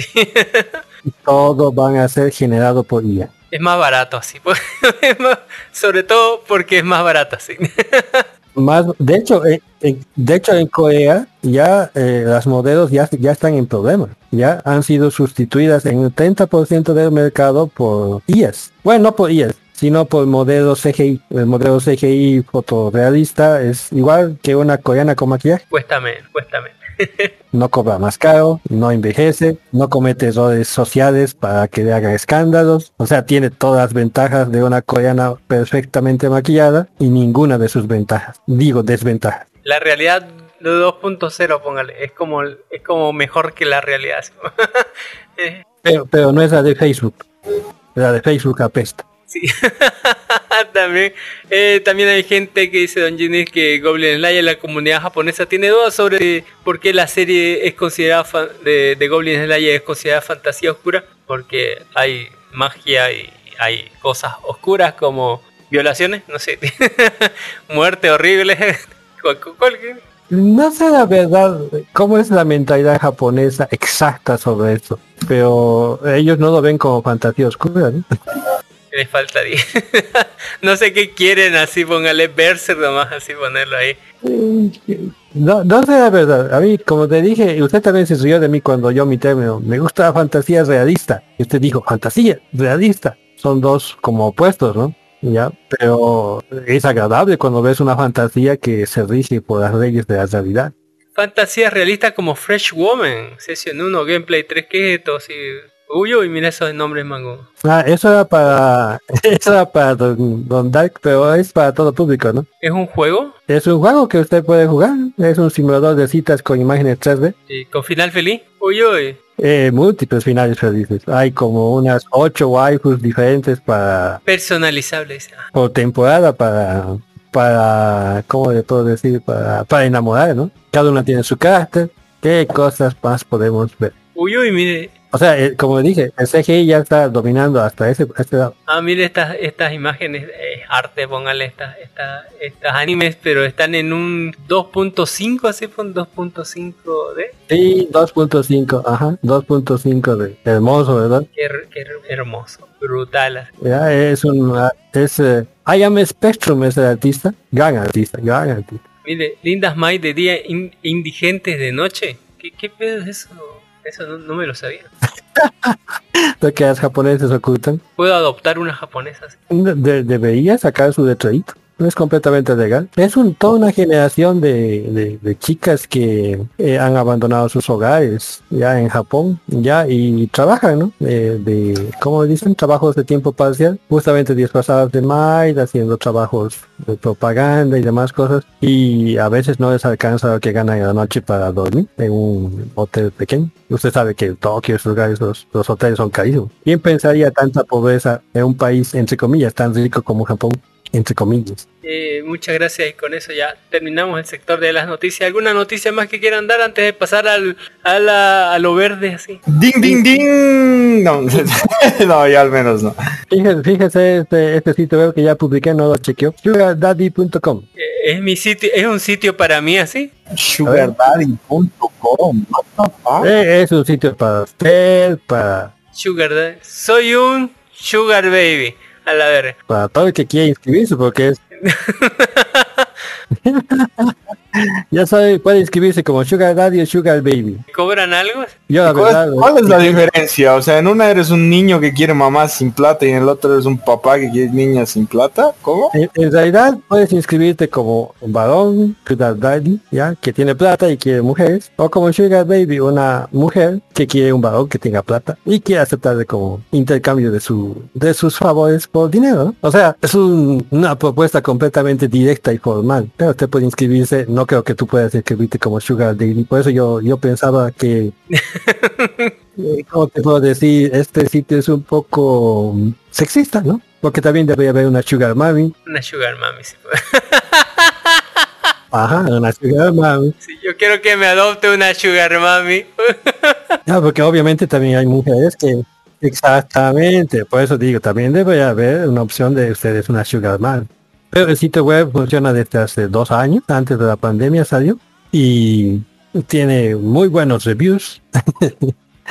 porque es un- una transacción completamente legal, ¿no? Entonces, si los dos son adultos, no hay nada ilegal en esto. Y al fin alguien se anima a hacerlo. Muchas gracias, Don Ginny, por toda esa data técnica así impresionante. Muchísimas gracias por toda esa, esa cosa impresionante. Vamos, ahora sí, vamos a tirar a la, carnita don ese limón. Nos va a hablar sobre She-Hulk. Así. A ver, a ver, a ver, a ver, a ver. A ver, dejemos algo claro.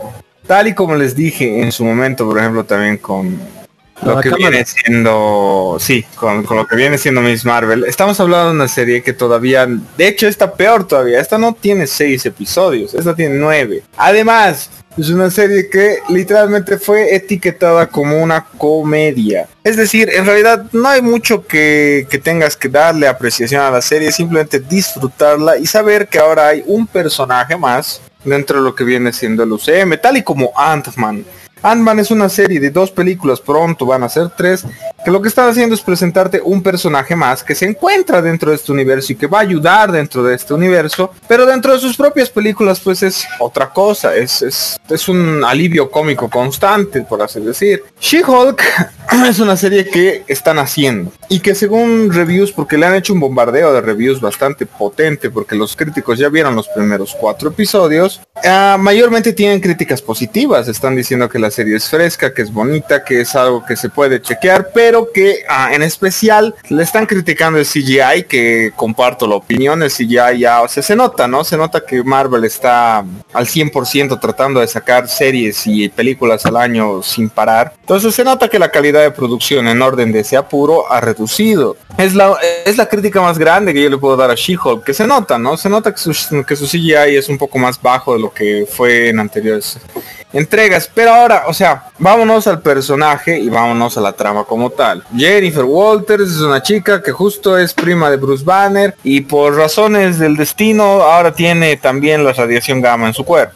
Esta radiación gamma hace que ella tenga los poderes de Hulk, pero lo importante, la premisa como que más grande de esto es que ella no quería esa, esa visión sobre sí misma, ella no quería estos poderes. Así que en teoría quería mantenérselos para ella, pero sorpresa, sorpresa, de todas maneras salieron al aire. Así que la serie va a ir hablando de cómo ella está lidiando con algo que no quería mostrar, pero que de todas maneras está ahí, cómo la tratan según a esto. Es claro, es claro el enfoque feminista que tiene la serie. Están tratando de decirnos, hey, esta es una chica que más que nada por su apariencia la están tratando de un modo cuando ella tiene mucho más que ofrecer y cómo lidia con estas cosas. Esa es la trama de la serie. Es muy fresca dentro de lo que vienen siendo las series de Marvel porque muchas de estas no son así. Y además, o sea, dado el tono comédico de la serie, me gusta que ah, estén tratando de introducirnos un personaje que la verdad es muy fresco, no quiera este mundo, porque todos los demás aceptan su mundo rápido. Casi todos los personajes de Marvel hasta ahora les llega los poderes, dicen, ah, estos poderes, no sé qué, me asustan, no sé qué, cuál, cuál, y luego los usan, los usan todo el rato. She-Hulk en cambio está tratando de decirnos, no, yo soy una abogada, no soy superhéroe, soy abogada, pero el mundo, el resto del mundo ve que es verde y dice, ah, no, no, no, no, no, no muchachos, ella es una superhéroe. Así, así la van a tratar toda la serie y vamos a ver cómo ella va a evolucionar según a ello. En los dos episodios que van respecto a eso, lo han tratado muy bien, me gusta muchísimo, es además es fresca la comedia. El chiste, por ejemplo, del Capitán América es el que más me ha hecho renegar, que justo es el, el del primer episodio, pero después la introducción en cómo lo han metido es, es bonito. Espero que puedan hacer evolucionar bien al personaje. Y la preocupación más grande que tengo de esta serie, porque en efecto es una preocupación que más tiene mi hermano menor de la que tengo yo, es que Charlie Cox va a aparecer en la serie, va a aparecer Daredevil. Daredevil viene de una casa productora muy diferente y de una trama muy, muy diferente a una comedia como si me viene siendo She-Hulk. Daredevil es serio. No sé si han visto Daredevil, chicos, yo imagino que sí, pero Daredevil es una serie que ha sido tratada de otra manera totalmente. Entonces, cuando Charlie Cox aparezca aquí, obviamente le van a dar un lado cómico. Espero, espero de corazón que Marvel sepa, porque se supone que van a hacer nuevas temporadas de Daredevil, sepa que ya, ok, aquí nos van a hacer reír con Charlie Cox un cachito, nos van a hacer reír con, con Matt Murdock un momento, pero no, no hagan que se haya también un, payaso nuevo dentro del UCM en su propia serie. Ojalá y no, porque yo creo que todos hemos amado Daredevil justamente porque es lo contrario, totalmente lo opuesto, el otro lado de la moneda de She-Hulk. Tienen que tratar a She-Hulk como la serie que es, es una comedia, está buscando hacerte reír y para darle ahí un punto final, porque luego vamos a debatir de eso con Dom Jim. Tenemos que recordar que She-Hulk no es, no está hecha para personas como nosotros, los millennials treintones. Está hecha para jovencitas entre 16 y 26 años. Eso tienen que tener presente. Por eso me gusta, por eso pienso que está bien hecha. Descanso mi caso, pues. Qué raro, usted no es mujercita de 16 a, tu- de 16 a de 36 y. Pero puedo, pero puedo, pero puedo empatizar con ellos. Sakura Card Captors tampoco era para nosotros. Y aquí estamos hablando de Sakura Card Captors también. Todos la hemos visto, todos la hemos amado, ¿sí o no? Estamos hablando de, de una niña que, que, que se le mete entre los ojos a un sujeto mayor de edad. No, yo no empatizaba con eso. Eh, yo, le- quisiera hacer algunas preguntas a, ver, a, a- a don ese limón, porque a veces no entiendo, yo tal vez soy un poco, no sé, un poco chapada al antiguo y todo, pero She-Hulk es más poderosa que Hulk, así, para que lo humille así como lo humilló en el capítulo 1. Tanto en los cómics como ahora en el UCM, sí, en efecto, Jennifer Walters es más fuerte que... Muchísimo, y lo humilla así, en, el- en los cómics también lo humilla así a Hulk, así. Lo que, lo que no sabe hacer Jennifer Jennifer Walters no quiere utilizar sus poderes de Hulk, pero los usa porque es más vistosa así. Pero sí, en efecto es más fuerte. Si se dan cuenta en el primer episodio, eso es, eso es un punto importante. En el primer episodio de She-Hulk, si bien ella está haciendo las cosas más rápido, o sea, se está adaptando mucho más fácil a su, a su poder de Hulk, no significa que ahorita sea más fuerte que ella, pero puede serlo. Porque justo hay una escena que te deja eso muy claro. Eh, Bruce le está enseñando a, la Jennifer a lanzar rocas, ¿ya? Está lanzando rocas y el otro le está diciendo, ya, vamos suavito, porque está pensando que va a perder el control. Esa es la premisa más grande de Bruce. Todo el rato está buscando ver que Jennifer no pierde el control. Entonces empieza suave, lanza una roca un poquito. La otra la lanza más lejos como diciendo, ah, déjame de molestar, yo puedo. Y el otro agarra y en un arranque así de celos, porque literalmente durante todo el primer episodio Bruce tiene celos, incluso lo dice explícitamente, lo ag- agarra la roca y la lanza fuera de la órbita espacial. Te está dejando claro que Hulk ya sabe utilizar su fuerza, es fuerte, es todo. Pero en efecto Jennifer, debido a que tiene un mejor control sobre el tema de la radiación gamma, puede ser más fuerte que Hulk. Eso está ahí en los cómics, está en- durante Civil War lo tocan también un ratito ahí en los cómics de Civil War. Pasa, o sea, ella puede ser más fuerte. En la serie yo no sé si como tal lo van a hacer, pero lo que están intentando decirte es que Jennifer puede ser igual o incluso mejor que Hulk. Es, es la premisa comédica de ese asunto. Es una mujer y es más, es más pichuda. Esa es la idea. ¿Y cuántos años tiene She-Hulk? Aquí en la serie de She-Hulk tiene por lo visto veintitantos años, entre 25 o 26 años. Aquí hay una diferencia enorme eh, En los cómics actualmente hay unos 40 años. de, de una, una mujer de, 20 de más de 25, sí, soltera, así medio gozo, y una mujer de menos de 25, eh, eh, una, eh, tajante así eso. en fin, eh, ¿usted la prefiere a la Jennifer, mm, o sea, humana o a la Hulk Shehey? ¿Cuál es más bonita para usted? La, la prefiero, lo prefiero, o sea, bueno, en cuanto a bonita, no sé. Seguramente hay gente que dice, oh, se le marca mejor al cuerpo con el CGI, que ese es el punto, ¿no? Pero, o sea, la actriz como tal, si vamos, si vamos a hablar ya de la, de la actriz y si me gusta la actriz o no, físicamente sí, o sea, es, es atrayente, supongo. En actuación no me está gustando tanto, porque si bien yo te estoy diciendo lo que la serie te está tratando de mostrar, la chica es un tanto genérica y sí, o sea, es, eh, no, no necesariamente fea, es... eh, o sea, tra- trata de mostrarte, trata de mostrarte el personaje desaliñado, porque así es, ¿no? O sea, es como que está tra- tratando de pensar en su trabajo y no como tal en su vida social o en su vida estética. Es, esa es la idea que te están intentando dar, en cámara al menos. Entonces sí, no, no soy muy fanático de eso actualmente. No veo que esté mal, pero de hecho, o sea, terminando la pregunta, la prefiero así humana, porque el CGI, como te dije hace rato, no me está gustando tanto. Es el único punto en contra que yo le encuentro a la serie. Es, es un CGI apresurado que más parece un dibujo animado a la hora de que salga que lo que tiene que ser, que CGI, no que se vea realista. Titania es así, eh, la, la que salió en el capítulo 1. Estaba ahí, ¿por qué estaba ahí en primer lugar? ¿Qué, qué estaba haciendo? ¿Qué pensaba hacer? ¿Golpear a todo el mundo? ¿Entró por la puerta de adelante? Se supone que Eh, ¿Entró por la puerta de adelante? ¿Se estaba escapando de algún lado? se supone que el ¿Por qué la quería? ¿Qué, qué onda con esas? Uy, esa, esa, esa escena fue la peor hecha de la- del episodio. La verdad, creo que todos podemos acordar que esa escena estuvo, se notó que estuvo a la pura. Agarraron, aprovecharon los ángulos de cámara y lo pusieron así para no tener que trabajar mucho en el CGI correspondiente. Yo, yo te voy a estar preguntando de dónde salió, a dónde estaba yendo, por qué se topó ahí, pero preguntas que... Ahora, el tema de Titania, que por ejemplo, la Titania está basada en una personaje que no me acuerdo ahorita cómo se llama la actriz. Pero sabes, no sé si alguna vez vieron la serie a Yamila Yamil, así se llama la, la- actriz. Yamila Yamil ya tenía una, ya tien- tiene una un papel protagónico en otra serie de Netflix que se llama The Good Place. No sé si alguna vez vieron The Good Place. Claro, la reseñamos acá de Good Place. Las dos primeras temporadas son una pasada de. Después un poquito cae... Uy, yo, yo me he tragado toditas y me, me han gustado todas, la verdad. Pero mira, eh, la cosa es que Yamila Yamil, dentro de lo que viene siendo la serie, en una entrevista que yo vi que hizo, porque la verdad me, me volví loco cuando la vi en la, la serie, te dice que Titania va a ser un personaje que, para empezar, tiene, tiene una especie de subtrama dentro de toda la serie. Del, del caso que estaba defendiendo la, la muchacha esta, ¿no? De, en contra justo de los que ahora le han contratado en el episodio 2. Le estoy lanzando un montón de spoilers a Jim que dice que no ha visto la 2. Dice, ¿no? O sea, la, la compañía, la compañía estaban tratando contra ellos y el, el acusado se supone que es un tipo que no tiene poderes, pero estaba tratando con mucha gente para ese tema de los poderes.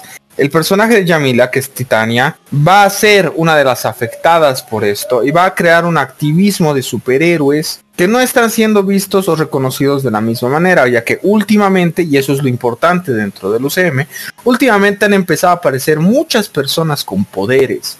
Aparecen de pronto, de la nada, y se cree que es por una mutación genética. Ya está clarito a dónde va eso, ¿no es cierto? Eso se supone que va a ser la subtrama que va a tratar Yamila. Todavía no hemos visto bien eso, pero por eso la persona que estaba acusada tiene que ver con eso. Entonces por eso de la nada va a empezar a aparecer muchos superhéroes invisibilizados, por así decir, y por eso la compañía que contrató a Jennifer Walters ahora aquí en el episodio 2, que era contra la que estaba lanzando este caso, quiere tener una división legal de superhéroes que pueda literalmente defender a los superhéroes emergentes que están saltando cada día más. Encuentran un negocio detrás de eso, de sus derechos, de cómo defienden o no defienden a la gente, de cómo los ven en redes sociales y todas esas cosas. De eso va a tratar lo de Titán. Por eso aparece de repente, sin embargo, no le han dado todavía mucha explicación. Recuerden que el primer episodio trató con 30 minutos de agarre. Más que nada, recuerden también que el enfoque es comédico. Están tratando de hacerte reír. El lore, tal y como en Ricky Morty, lo pondremos así de una, el lore, la, tra- la trama emocionante o dramática del asunto va a ir saltando de poco en poco durante los nueve episodios. No van a salir de pronto, no, no es de todo de lo que va a tratar la serie. De lo que trata la serie es ella lidiando como mujer sin querer haber sido vista como superhéroe, pero que ahora lo es. Eso es. Eh, ya- yo quiero preguntar si esta abominación que sale en, en el episodio 2, eh, eh, esta abominación, ¿peleó contra el Hulk del mal Rúfalo o peleó contra el anterior Hulk? Así, eh, Contra el anterior Hulk, de hecho se hacen la burla de eso, el mero, el mero Bruce lo dice. entonces no, no coincide así, póngale, está, está, ¿qué, qué onda? Así, literalmente otra persona, así. Se supone que es él, es, es James Blonsky, ¿no? Pero lo que él te dice, de hecho, de- dentro del mismo episodio, este dice, ¿no? Esto sucedió hace muchos años y date cuenta que yo pensé que era el bueno. Yo estaba tratando contra una amenaza militar del país, me contrataron para eso. Yo tenía que eliminar una amenaza, pero ahora aquí tienes a Hulk siendo visto por todo el mundo como un héroe y aquí y a mí encerrado en un lugar cuando estaba cumpliendo mi deber con el país. Eso está diciéndote. Y tiene toda la razón. Esto va a causar mu- mucha confusión para la gente que lo ve en el futuro. y como diga, este, este no era otro Hulk, así no salía de la otra parte. No, no, no, no creo, porque se supone que es, pues, de- es dentro del UCM de por sí la película. Al final de la película del increíble Hulk, te muestran a, a, Robert Downey Jr., ¿no? Entrando y diciéndole al general, oye, ese programa estaba acabado por una razón, le dicen.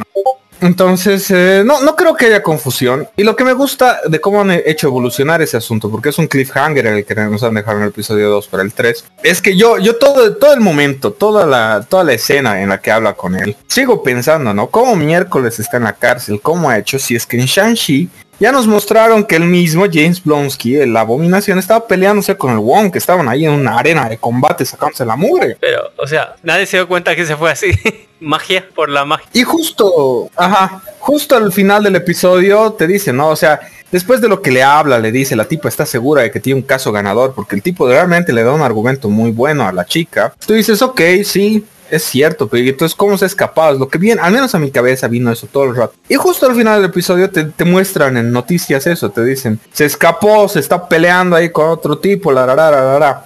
Entonces, ¿cómo, ¿cómo lo va a defender ahora? No se sabe, porque encima directamente la citan a ella, ¿no? Dicen, su recientemente eh, agarrada abogada todavía no ha hecho declaraciones sobre el reciente escape del, de la abominación, a.k.a. Jeff Lonsky, la, la, la, la. Por eso en el episodio 3 también va a aparecer Wong, va a empezar a hablar, o sea, él- la, changa le va a citar para saber qué ha pasado.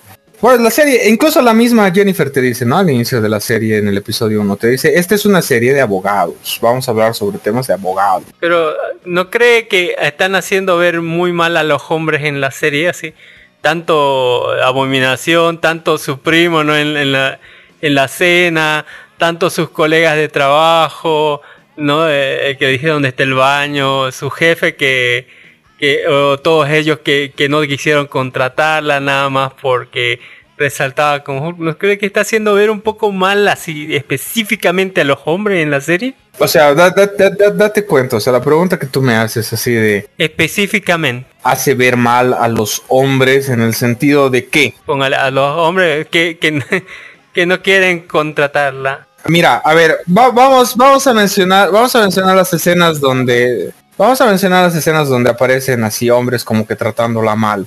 La primera escena es justo después de que ella se transforma en She-Hulk. Ella No, no, aparece ahí cerca a un bar está medio mal y luego ve unos hombres y los hombres le empiezan a supuestamente coquetear a la chica Acosar. Uy, uy, no, coquetear no. y ah, la, la otra directamente se hace a la loca, ¿no? Es una clara escena de acoso. Es clarís, clarísima es, ¿no? La chica estaba sola, los otros estaban ahí. Recordemos que es un bar y además o sea, bueno, de nuevo, esta es una escena que, esta es una serie que está tratando de ser feminista. Se supone, y esto es un dato real, en el, incluso en el INE boliviano o también dentro de lo que viene siendo el mundo, se supone que más del 75% de mujeres en el mundo han sufrido acoso alguna vez en su vida. Es decir, es difícil, es difícil que tú veas como una típica, como algo malo a, a los hombres el hecho de que muestren que una chica más está siendo acosada en un bar. Es normal, ¿entiendes? Y eso es, eso se supone lo que están tratando de criticar, porque sí, en efecto, hay varios hombres que ven a una chica que está ahí sola y se le acerca y le quieren hablar. Piensan que, no sé, es el momento donde pueden coquetear porque está solita. Y la otra por ahí no quería. Te están mostrando y portrayendo exactamente eso. No tiene por qué maltratar a los hombres. Luego nos vamos a todo el tema con Bruce. Bruce está tratando de ah, decirle, no, esto es difícil, esto es un problema real. Los, los- Hulk era, fue un problema gigante en mi vida y la otra te dice, no, no es que están tratando mal a Hulk. De nuevo, hace rato, no fuera de micrófonos, estábamos, eh, estábamos hablando de eso.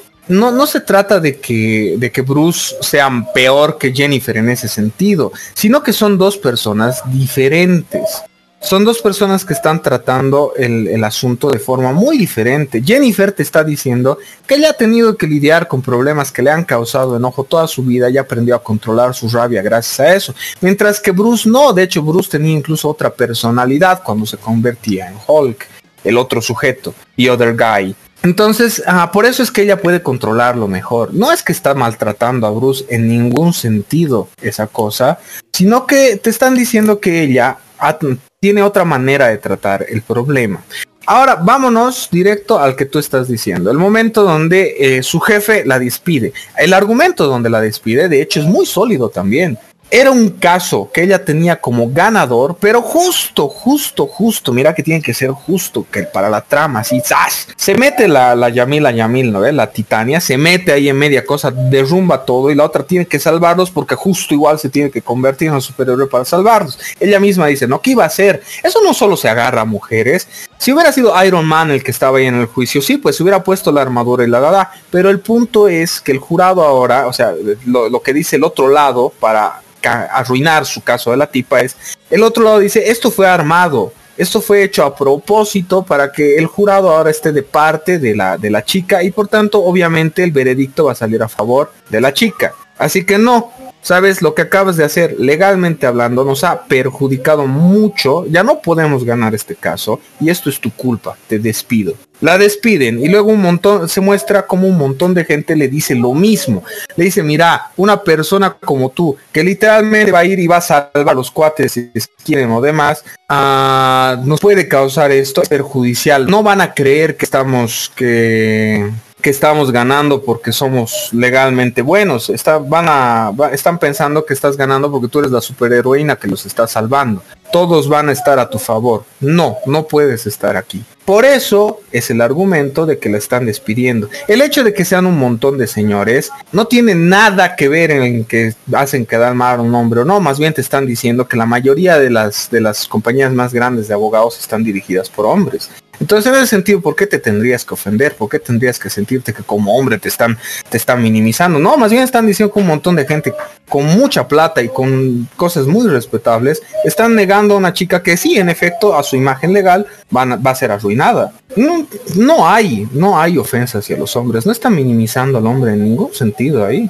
Donde sí es cómico y molesto y donde sí podríamos agarrar y decir que le están jorobando, por así decir, a los hombres, es el alivio, el alivio cómico más grande todavía, ¿no? O sea, el tipo ridiculizado literalmente de la serie, que es este abogado que al principio del episodio uno le habla y le dice, vas a tomar más consejo legal de la, del asistente legal, la amiguita que tienes aquí o de mí, cuando claramente el hombre igual está queriendo ahí por su conveniencia, tratando de meterse al caso en vez de que, qué sé yo, sea la, su amiguita, ¿no? Póngale. En fin, mu- muchas gracias, Don. ¿Alguna cosa más que tenga que decir de She-Hulk? Me pareció, diría que no, no, no me causó mucha gracia, pero tampoco es que me haya dado una emoción de algo. No, no es como si haya sentido que, que me llegara o que, o que haya sacado algo de mí. No creo que no me ha movido algo dentro. Estaba ahí, la vi, está bien. Este, Está ahí.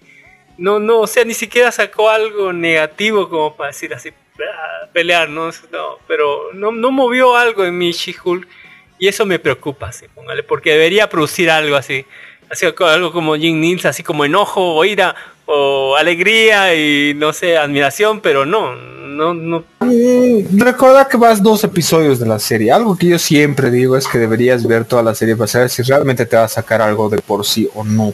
Porque Vamos, vamos a hablar más adelante de una serie que así con cuatro episodios, así con cuatro episodios, así como de media hora te saca todo, saca todo el sentimiento, pero te, te exprime en, en algo, eh, pero hermoso así, brutal. Y eso no me sucedió con She-Hulk, y eso me preocupa, tal vez sea solamente yo, pero ahí está.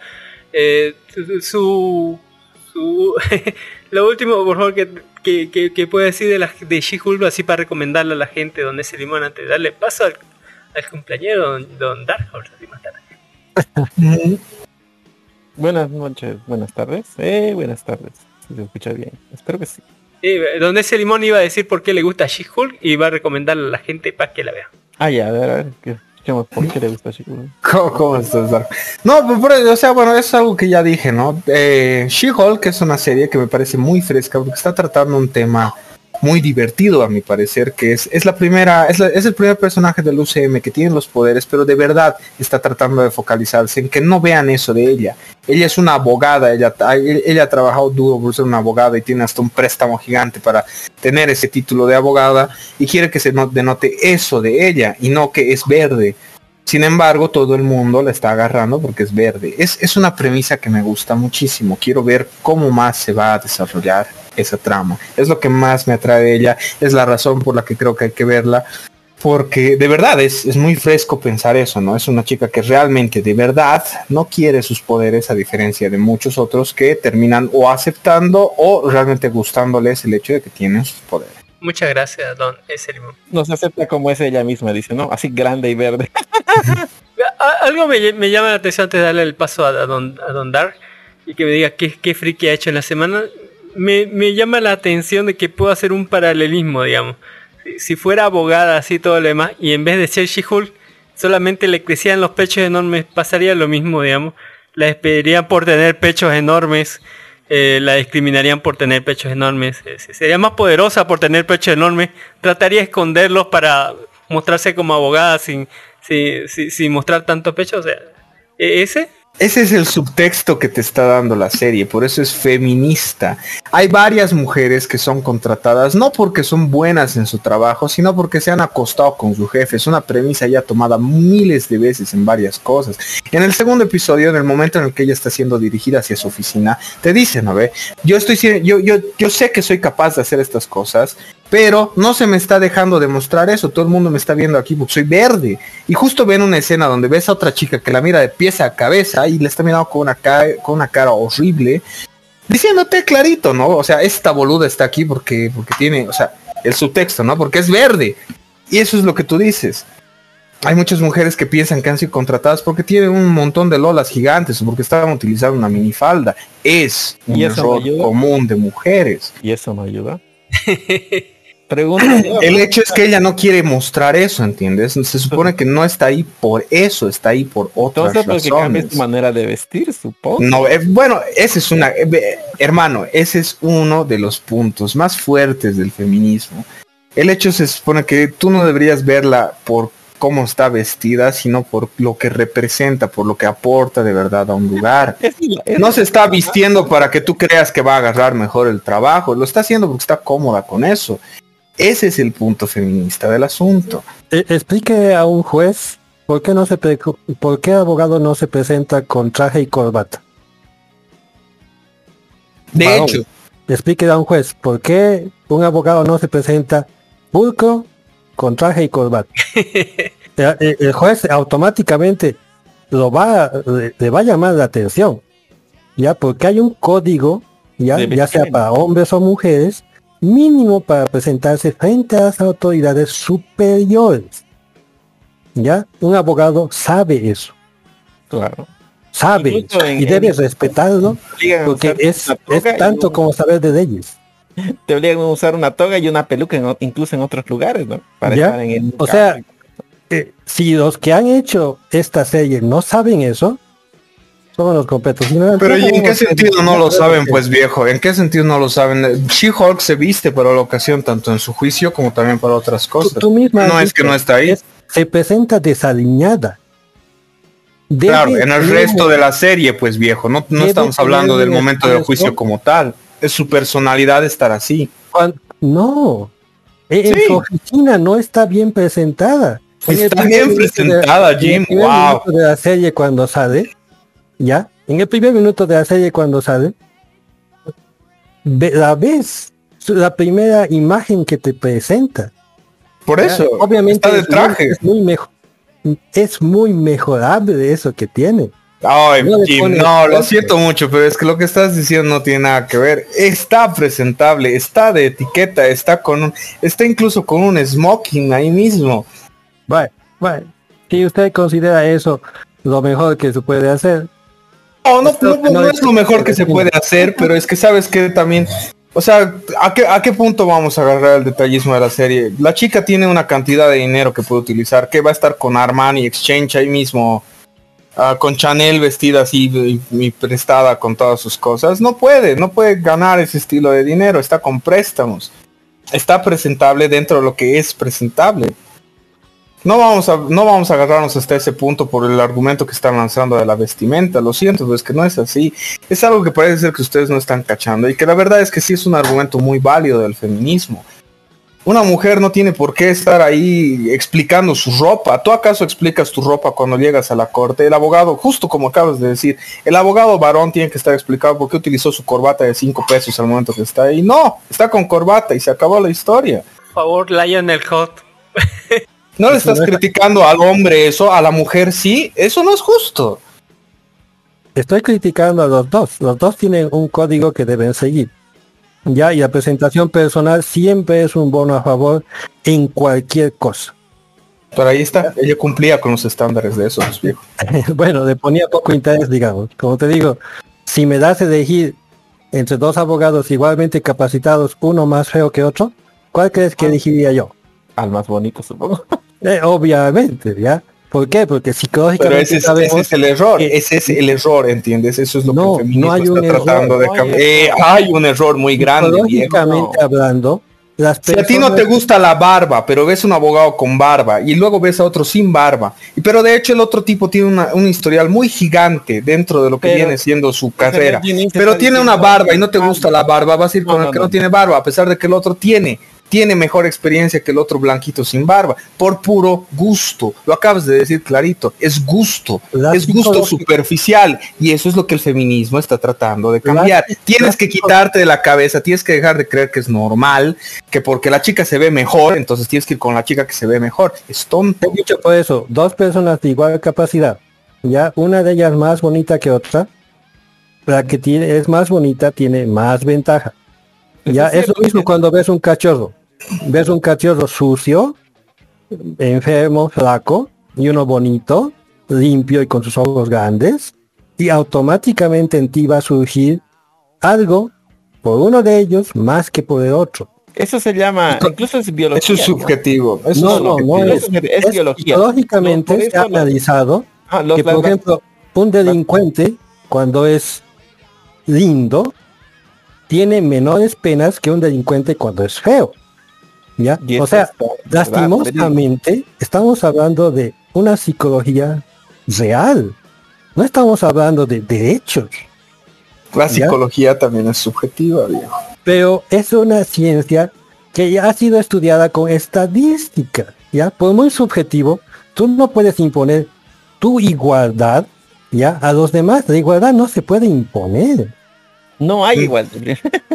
No se Claro. trata de que impongas una igualdad, porque no lo está imponiendo, te está demostrando la versión de estas otras personas por sobre ese punto, ¿entiendes? Claro, pero tú me estás diciendo no tiene por qué ver en su apariencia cuando lo que importa es su fondo, ¿ya? Lastimosamente cuando uno ve, lo primero que ve es la apariencia. Lastimosamente. No, ¿ya? Y eso es lo que te da la primera oportunidad. No es cierto, viejo. Mire, o sea, miren, ac- miren, a- acabamos de tener al menos una hora de noticias donde acabamos de alabar dibujos animados. En estos mismos dibujos animados, ahí los, los muslos que le encantaban a nuestro querido amigo Cami, había chicas de todo tipo, había muslos gordos, había muslos flacos, y había muslos incluso de lolis. Está bien. Somos hombres. ¿Entiendes? ¿no? O sea, chicos, aquí no se trata de, que, que digas, oh sí, hay esto y ves sí o sí primero esto, porque estás basándote en un dibujo animado. ¿Entiendes? Cada quien tiene su gusto y su manera de hacer. De nuevo, estamos tergiversando el punto a hablar sobre cómo la apariencia afecta o no afecta a alguien. No se trata de eso. La idea es que tú veas la capacidad por encima de la apariencia. Ese es el punto feminista. Que dejes de pensar que las dos tetas grandes realmente son mejores porque son dos tetas grandes y no por el hecho de que la chica, en efecto, la otra chica tenía la capacidad de hacer un mejor trabajo. No se hace eso. El punto feminista, la crítica ahí, es que la han agarrado por cómo se ve y no por lo que puede hacer. Ese es el punto. Pero esa es la triste realidad. pues, yo- el- No, no es pues realidad. De hecho, el la idea de todo paradigma a la hora de que tú seas una persona, en especial en comunicación, es que rompas ese paradigma. Ese molde, ¿por qué está ahí? Cuestiónate, ¿qué te lleva a hacer eso? Tu impulso como hombrecito, decir, oh sí, mi pipi me dice que como esta tiene mejores tetas, entonces me voy a agarrar con la de las mejores tetas, o voy a ir con una persona que realmente está bien capacitada. Eres un animalito para pensar con tu pipi. No, no ve. No me puedes decir lastimosamente sí pensamos con el pipi. No es cierto, somos personas pensantes. Podemos cambiar Ah, eso. Ese ah, ah, paradigma se puede romper. Y de hecho se ha ido rompiendo a través de los años. A ver, ¿qué, ¿qué presentador del clima conoce usted? No tengo idea, no me interesa. Yo no suelo ver el clima por cómo se ve una chica, si es que eso estás Pero- queriendo llegar. Yo lo veo en mi teléfono y ahí es donde veo. ya, ya me ha dado la respuesta, ¿ve? Yo no veo una chica por cómo se ve. Ya, lastimosamente, en este mundo real, así funcionan las cosas. No es cierto, Jim. A eso se va. El cambio es la opción sobre eso. Hay miles de películas incluso que te hablan de lo mismo, ¿no ve? Va, agarrémonos de Remil en Ratatouille. El cambio es la opción y es la opción positiva, es ir hacia adelante. No, yo sí le digo, el no es triste. Si la realidad en- encima, si la realidad es triste, entonces nos quitaremos de encima esa triste realidad y la cambiaremos por algo mejor. Pero Así hemos ido evolucionando al día de hoy donde tenemos la tecnología lo que nos ayuda. Aquel que tiene la fuerza. El cambio no lo puedes ejercer diciendo o tratando de. El Bueno, aquí hay una fuerza colectiva que es la, la fuerza feminista que está intentando mostrarte ese punto. Claro, pero no es más fuerte que la fuerza que está, que ya tenía las cosas antes. Evidentemente son una fuerza, pero no son los más fuertes. Y por eso, como, como no son los más fuertes, no se pueden imponer. Y por desgracia. No se está imponiendo, está intentando cambiártelo. Es que sabes de por sí. No, No, que ten- no ten el discurso que ustedes están agarrando, se sienten atacados a la hora. Por ejemplo, también Cami hace rato diciéndome, los hombres se ven atacados ahí. Me siento atacado, me siento atacado. se sienta- Primero que nada, el cambio no tiene por qué ser mejor. Usted Sí, solo sí está tiene, proponiendo- porque cuando tú estás tratando de, de dar un cambio, cuando estás tratando de demostrar que las cosas pueden ser mejor, por supuesto que es un ¿Puedes asegurarme tú que el cambio va a ser mejor? Claro, No, no puede. No A puede. menos que sea es un Dios. mundo donde la apariencia, donde, donde Jim, don- donde nos van a dejar de ver por el hecho de que somos color puertita y por tanto somos inferiores en ese punto y nos van a ver por lo que realmente podemos hacer. No, no estamos hablando precisamente de este cambio. Ya No, sí, sí estamos haciéndolo, porque sabes, el hecho de que lo estás tipi- lo estás cambiando solo a cómo hacen y cómo dicen las chicas, no significa que no es positivo para otras personas también, para hombres, niños, ancianos, todo lo demás. Tú ves que es totalmente capaz de todavía hacer to- un montón de cosas, pero como es anciano vas Señor, quiere ayudita, por favor, aquícito, no sé qué, por solo porque lo ves anciano. ¿Entiendes? Sigue siendo esa lógica que ustedes están cuando- teniendo de que cuando la imagen hace mucho. Cuando uno propone un cambio, ya eh, sea en cualquier campo, no puede tener seguridad de que el cambio sea para mejor. La política feminista asegura que esto es cierto, pero no tiene ninguna certeza. Ya no tiene ni estudios, no tiene ni, ni test de prueba, no tiene certeza. Es solamente una teoría, ya, ya sea psicológica, social y demás cosas. Ya esto que estamos viendo durante cuántos años ya que tenemos esto, creo que unos cinco años he comenzado a ver esto de, de la inclusión Y el feminismo Tiene muchísimo más ola, claro, pero antes no, el feminismo de antes no es igual que el de ahora. Lo es, de hecho, No es solo igual. que ahora hay gente que se... O sea, si, si nos agarramos al tema extremista, ¿no? Que en efecto hay, tocamos a las que la verdad a mí igual me molestan. O sea, tampoco es que... Por, ejemplo, ahorita yo estoy... mm, Supongo que se me ve como una persona totalmente de pañoleta verde o demás por hacer eso. No, estas personas ya también son un extremo y todo extremo es malo. Estas pañoletas verdes, moradas y demás tonterías ahí, las, las mujeres de fuego también aquí en Bolivia y demás tonterías de esa clase, es un extremo, es extremista, es otra cosa. En efecto ahí hay imposición, en efecto ahí hay discurso de odio. Pero no podemos agarrarnos de esta versión de las personas que defienden estas cosas para decir que sí o sí es malo. ¿Entiendes? No, no, no está bien. E- e- Es, es lo mismo que también no podemos afirmar, como te he dicho, que el resultado que estén pidiendo sea, nos vaya a dar algo bueno. ¿ya? Y fíjate, no soy feminista, ya, pero yo siempre he tratado, por ejemplo, a mi hija como si fuese un varón, o a mi esposa como si tuviese igual importancia que yo. O sea, yo me he criado en un, mundo en que las, mujeres mandaban. En mi casa paterna, mi, abuela, lo que se decía era ley. O sea, yo he vivido en un mundo mandado por mujeres, pero las mujeres mismas nos decían a los hombres que nuestro deber, por ejemplo, era proteger a nuestras hermanas, a nuestras tías, a las partes femeninas. Las mismas mujeres nos enseñaban eso. ¿Ya? No nos decían, no, que tiene derecho a salir tu hermana, está sola, puede ser donde quiera. No. O sea, he vivido en una sociedad matriarcal y, nunca han enseñado esto de la igualdad porque no somos iguales. Pero es que date cuenta, Jim, de lo que acabas de decir, que la verdad me alegra que has tenido una, una infancia de esa clase. Yo igual he tenido algo parecido. Date cuenta que tu eso, eso es lo importante dentro de lo que te está intentando hacer notar el feminismo. Suena porque los extremistas le llaman, ¿no? La supuesta superioridad blanca, le llaman, ¿no? El confort, eh, ¿cómo es la comodidad de la comodidad patriarcal? Que el hombre no se dio cuenta de estos errores. Es parecido este punto tú has tenido, has nacido en una familia que te ha enseñado a tener eso, te ha enseñado a verlo de, de la forma igual, tú ya lo tienes ahí, pero hay mucha gente que no, hay mucha gente que no, para nada es así. Oye, o sea, sabes, a mí me sorprende. Denso, por ejemplo, mira, eh, Cami está ahí. En Santa Cruz he visto varias veces cómo tipos agarran, están ahí hablando y de repente hasta se detienen como suricatas, como suricatas, Jim. Se detienen porque una tipa en shorts está pasando frente a ellas. Se detienen de lo que sea que estaban haciendo y le miran sin asco, sin repudio, sin nada. Y es más, uno corre y le dice, hola preciosa, ¿cómo estás? Papi, o sea, eso, eso es feo.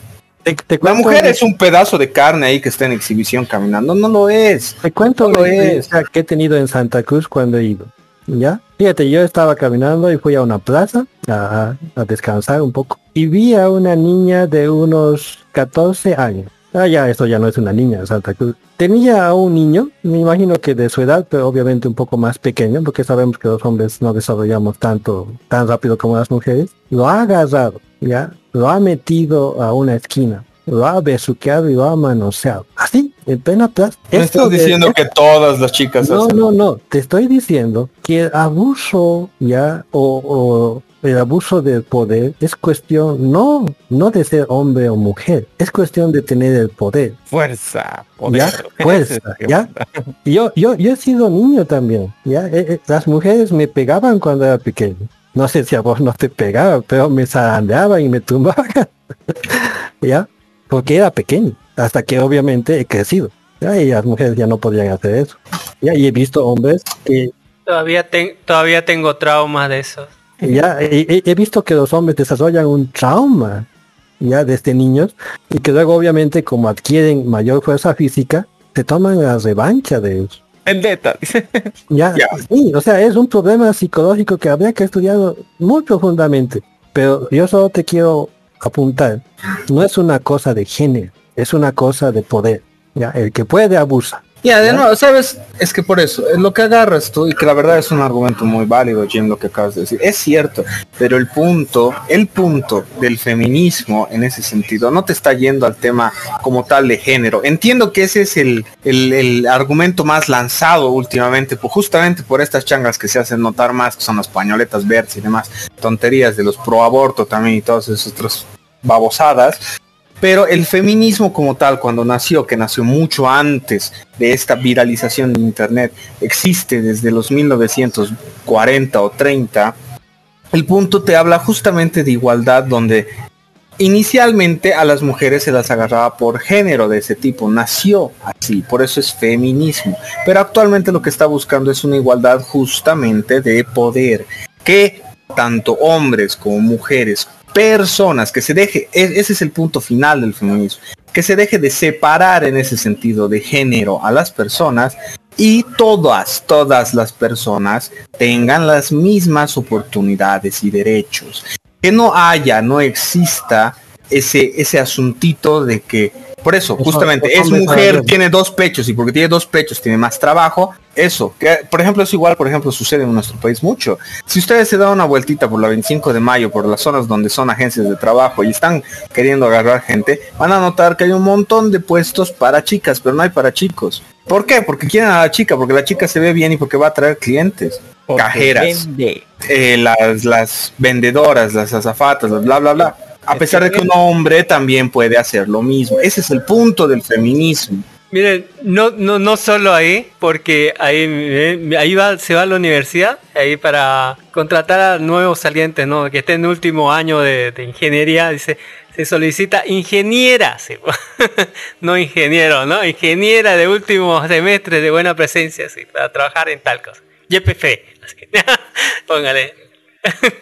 Dense cuenta, pero el, el hecho es que el feminismo busca cambiar eso, que todas las personas tengamos las mismas oportunidades y derechos. No por cómo te ves y no por si eres, tienes pipi o no tienes pipi, o si tienes pechos o no tienes pechos, sino porque tú eres capaz de hacerlo. Ese es el punto final del feminismo. Y devolviéndonos a lo que era todo esto, porque la verdad lo hemos convertido en un debate del feminismo, eso es lo que más o menos te está tratando de demostrar She-Hulk, ¿no ve? Por eso, de nuevo, ella es verde. Y la están contratando porque es verde, el subtexto está claro. Y tiene que salir de verde, le dijo su jefe. Tienes que salir como She-Hulk. Ajá, así es. ¿Y Le dijo. Sí o sí tiene que aparecer verde. Y aceptó. Aceptado. Entonces, ¿cuál es el problema? Si no despedida, así. No, güey, acepta porque no le queda de otra. De hecho, al inicio ella Claro dice, que yo no quiero de hacer otra. esto. Y el otro le dice, o haces esto o no tienes empleo. Puede montar su propia empresa. Claro, ser independiente. Claro, puede ser su propio abogada de varios Ah, independiente. Es Pero no abogado, quiere, ese es el punto, ¿no ves? No quiere, ella quiere esas cosas. Yo pensaba que se iba a tratar de ella siendo así independiente, no defendiendo héroes, pero no. Sí. De hecho, yo creo que va a acabar así justamente. Alec McBeal. Va a acabar haciendo su propia agencia para defender a los superhéroes, pero de manera independiente. Esa es una manera interesante de verlo, pero Yo o creo sea, que la, cosa es la cosa es que es ese es el punto de la serie, ¿no? Es- Y esa es la idea. Muchas gracias, don ese limón. Wow, fue algo interesante, así grande, hasta casi una hora de hablar del eh, She-Hulk. Mañana vamos a tener review bombing en el... Podemos seguir hablando del próximo capítulo de She-Hulk, porfa, en serio. Eh, don Dark Horse, ¿cómo está? Buenas tardes, ya casi noche. Le preguntaremos qué es lo último friki que ha hecho Don Dark Horse antes de su cumpleaños. Ya estamos, que- ¿cómo ha preparado todo? Ya están listos los globos, los, los gorritos así de punta. Ya está, ya está la banda, póngale, don, ¿cómo está Don Dark Horse? Muy buenas, buenas tardes. Bueno, pues yo creo que, que les puedo decir aquí, tranquilo, ya cociné, ya hice una pequeña comida para mi familia, ya todos comimos. Mañana me voy a ir al cine y voy a reflexionar en la soledad de mi qué he hecho hasta estos este tiempo y bueno, tal vez muchas cosas cambien, tal vez muchas cosas no. Pero siempre me gusta ver los cumpleaños como un momento de reflexión. Así como Will Smith cuando le dicen, ¿quieres ser hombre de la- parte de los hombres de negro? Y se sienta a mirar como atarte ese ese día, de, algo así. Ya lo celebré hoy, me gustó, ¿para qué? No les puedo decir, este, ¿para qué? ¿Qué les puedo decir? Está muy bonito. Pero siempre el día de mi cumpleaños me pongo a reflexionar. A meditar, dice. No sé, es, es- es algo más espiritual, meditar. No también tal, no mandar regalos. Una chica verde, dice. Una chica verde estaría bienvenida. Una chica verde. ¿no? Pónganos, don, don Dark Horse, cuéntenos qué, qué es el último friki que ha hecho. Bueno, como a- el último, eh, bueno, he estado viendo las últimas series de temporada, los mangas han estado medio, medio lentitos para salir muchos, este, eh, algunos proyectos han sido abandonados. Eh, estaba viendo algunas críticas de estas temporadas de anime como que dice que ya no son buenas. Honestamente, yo, yo esta temporada la he sentido bien, me ha gustado, tengo todos los días para ver un anime, cosa que en otras temporadas tenía que esperar dos, tres días.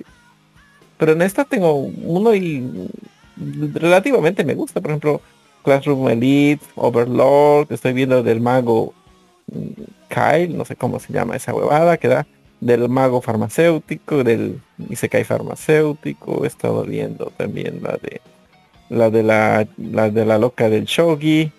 Mm, he estado viendo un poquito el Core Recoil, pero mm, se me hace como que, no sé, mm, no me llama mucho, pero bueno.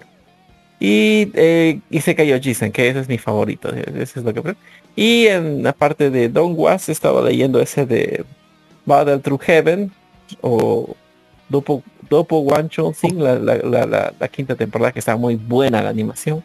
Ha salido el sexto episodio ayer. Sí, ya y uy, ya estoy bloqueando eso. Está bueno, está bueno. Yo quiero ver la pelea, pelea, pelea, pelea. Quiero que salga la hija, la hija del, del principal y la, y la reina Medusa, así, ya con eso ya, ya, ya no molesta. Dice que tiene su hija, yo no sabía yo. ¡Ah! ¿Cómo No, no, no tiene hija todavía. Ah, pero dice que en la novela ya tiene. Así que bueno, estoy esperando Ah, no sé. momento. Dicen que en esta temporada va a aparecer la hija, no sé. Esta temporada va a ser más dedicada a la amiga de la infancia. Yo quiero que se dedique a la reina Medusa, no sé por qué. Y he visto en internet y todos me apoyan con extrema violencia. Ah, a usted le gusta que le peguen, por eso es- No, me gusta dominarla, digamos. O sea, de- se, se puede, digamos, o sea, se puede dominar ese tigre. peligroso, pero peligroso. Esa mata con solo ver. Sí, pero me puede matarte con solo verte, pero este me gusta, pero me asusta, es interesante. Yo sé que se puede, digamos. Además, este, como está basado en la en la mentalidad china, es más que seguro que el prota la va a dominar. Sí o sí. Veamos, veamos. Pero nada que ver, la, nada que decir, la serie está muy bien animada, cada vez está mejorando. Cada vez se tiran cuánta plata en esa cosa, increíble. Sí, Parece sí, un sí. juego esto. Si los de los de DC subcontrataran a esos contratistas, tendríamos un CGI decente para She-Hulk. No lo niego, porque todo a, la medida que los chinos han ido avanzando, me sorprende cómo están igualando y mejorando la calidad de los japos, digamos.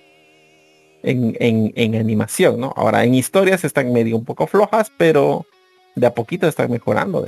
Me gustan más sus protagonistas. Es como usted dice, señor Ginés, ellos ven el mundo de otra manera, de manera del poder. Tienes poder para hacer esto, lo haces y ya. No sé si me gustará o no, pero es más pragmática, es más realista, me gusta. Por eso está, está muy buena la serie, me gustó. ¿Para qué? No lo niego. Si, si pueden verla, véanla, Battle to Heaven.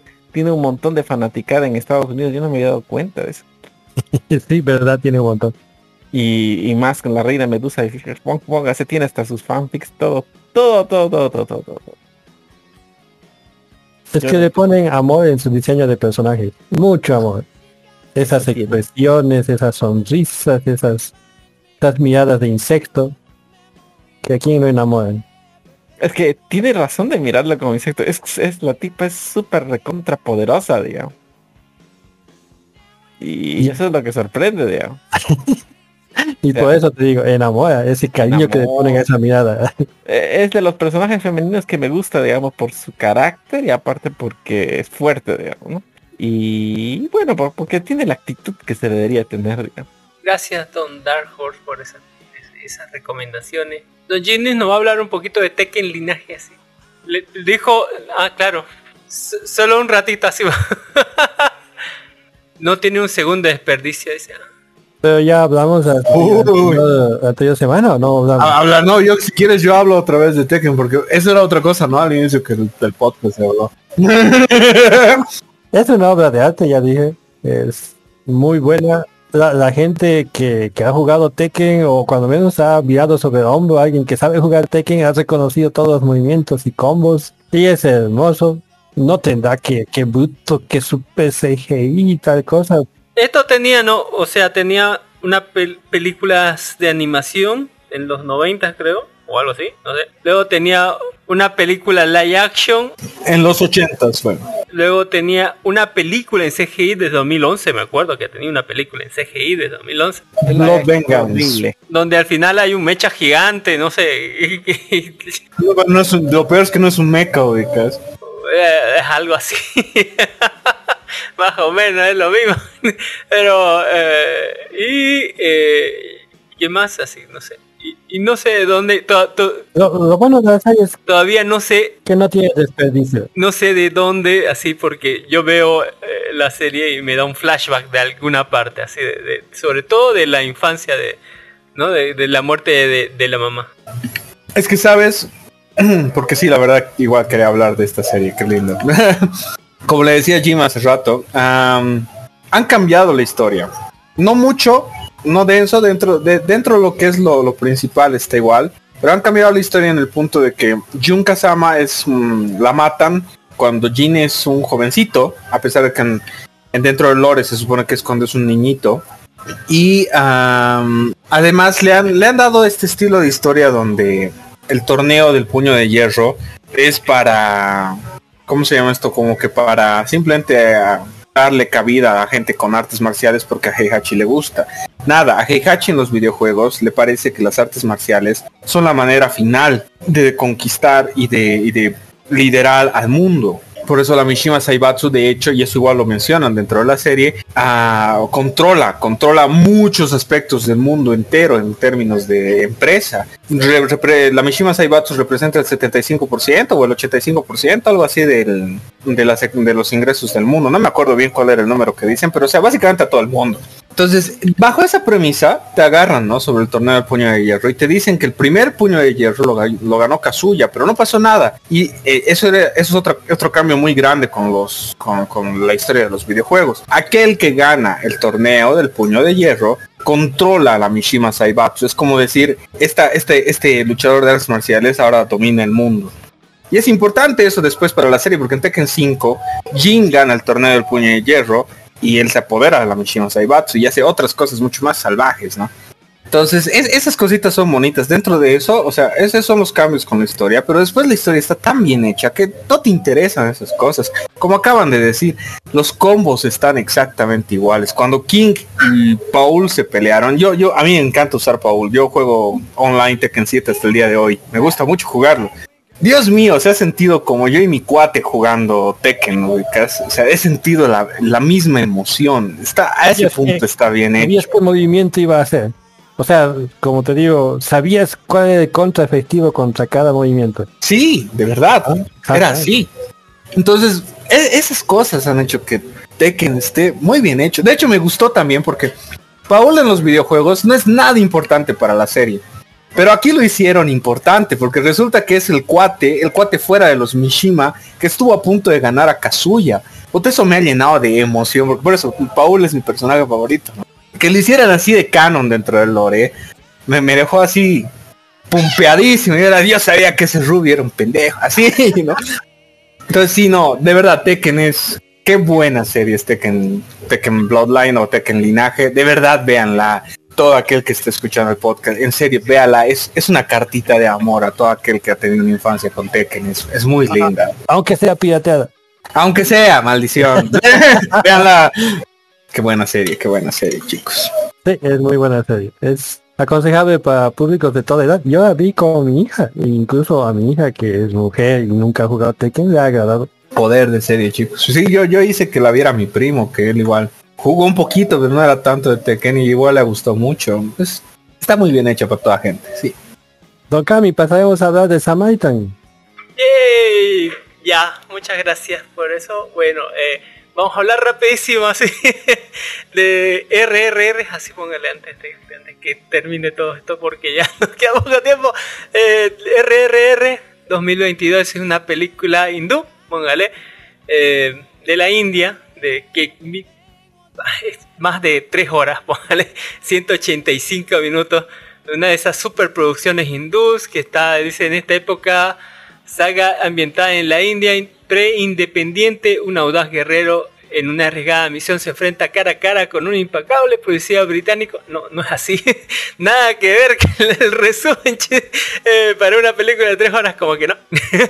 Eh, bueno, como siempre nos va a presentarnos este es antes de antes que se independizara de, Inglaterra, está la India y están ba- bajo el yugo de la opresión y todo lo que quieran.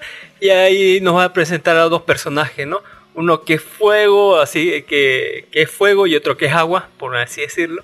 Que uno representa como que, traba- que trabaja para la policía, pero es indio, pero es, es- eh, trabaja para la policía y quiere ascender hasta los altos, al- hasta los más altos rangos, digamos como lo hizo un día el alquimista de fuego, así, para cambiar el país, ¿no? Y lograr la independencia, porque tiene sus planes aparte y demás, pero es un super policía, digamos, el tipo se enfrenta a 500 hombres y queda un poco machacadito, pero consigue lo que quiere, ¿no? Así, eh, y el otro lado tenemos a un tipo monje, le llaman, ¿no? Así como pastor de un rebaño, que ha perdido una de sus ovejas, ahorita digamos cómo es eso, pero que eh, pelea mano a mano así con, contra leones, tigres gigantes y, le- saca su puta, ¿no? Así.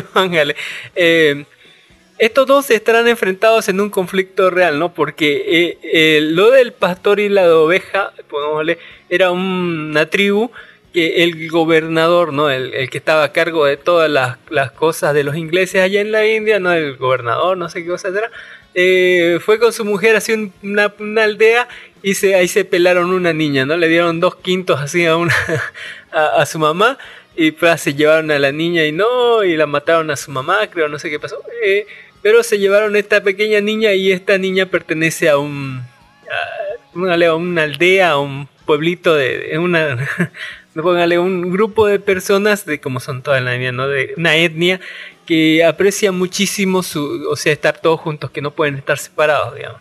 Y por eso ese pastor, que es un luchador tenaz y todo, va a ir a recogerla, no sé, de, de- de donde sea que esté. Y mientras que los otros la tienen encadenada y enjaulada hacia la pobre niña. así. Eh, eh, porque es su hermana del pastor aparte. Pero eh, estos dos superhombres, porque son superhombres, póngale, es, tremendo, cosas que se gargan. eh, en primer lugar, se van a, se van a encontrar bajo circunstancias eh, diferentes. Eh, como son hombres musculosos, así como cuando en Full Metal Alchemist así se encuentra el, esposo de, la maestra y el, y el alquimista, no, el, Armstrong, póngale el, el hombre Armstrong, así que hablan con los músculos, estos dos se entenderán, pero de putísima madre se volverán más que amigos, se volverán hermanos de alma, hermanos, hermanos, pero hermanos full, digamos, como mejores amigos, una cosa así, para después descubrir que están eh, puestos del lado, ¿no? Del lado opuesto de, de- esta pelea, ¿no? Que hay eh, entre de la gente que quiere independizarse, de la gente que quiere, eh, ¿no? de, la India quiere mejores tratos o que quiere que le devuelvan a su, a su hermanita, y mientras que el otro está, ¿no? Tratando de ganar eh, puestos para llegar a un puesto no lo suficientemente arriba como para cumplir una promesa, armar al pueblo de, de- pistolas y, que se comience una revelación, mientras que el otro está generando una revolución en sí, digamos. Haciendo un conflicto de putísima madre, una película con muchas escenas chingonas así de, de- pelea, de, de gente, pero superhumanos, póngale, y que dan una conclusión, no tal vez así a- no contra, porque si los dos se unían desde el principio contra el, contra los británicos lo hacía mierda, digamos. Pero co- cosas del trama harán que estén del lado opuesto cada uno, eh, que le bajen poderes a, otros, ¿no? Pues en ciertas circunstancias, que con hermanos traicionen y se apoyen mutuamente y demás, así en una película eh, bastante entretenida, bastante larga eh, y bastante interesante, ¿no? De hindú, de cine Bollywood, póngale, bastante buena.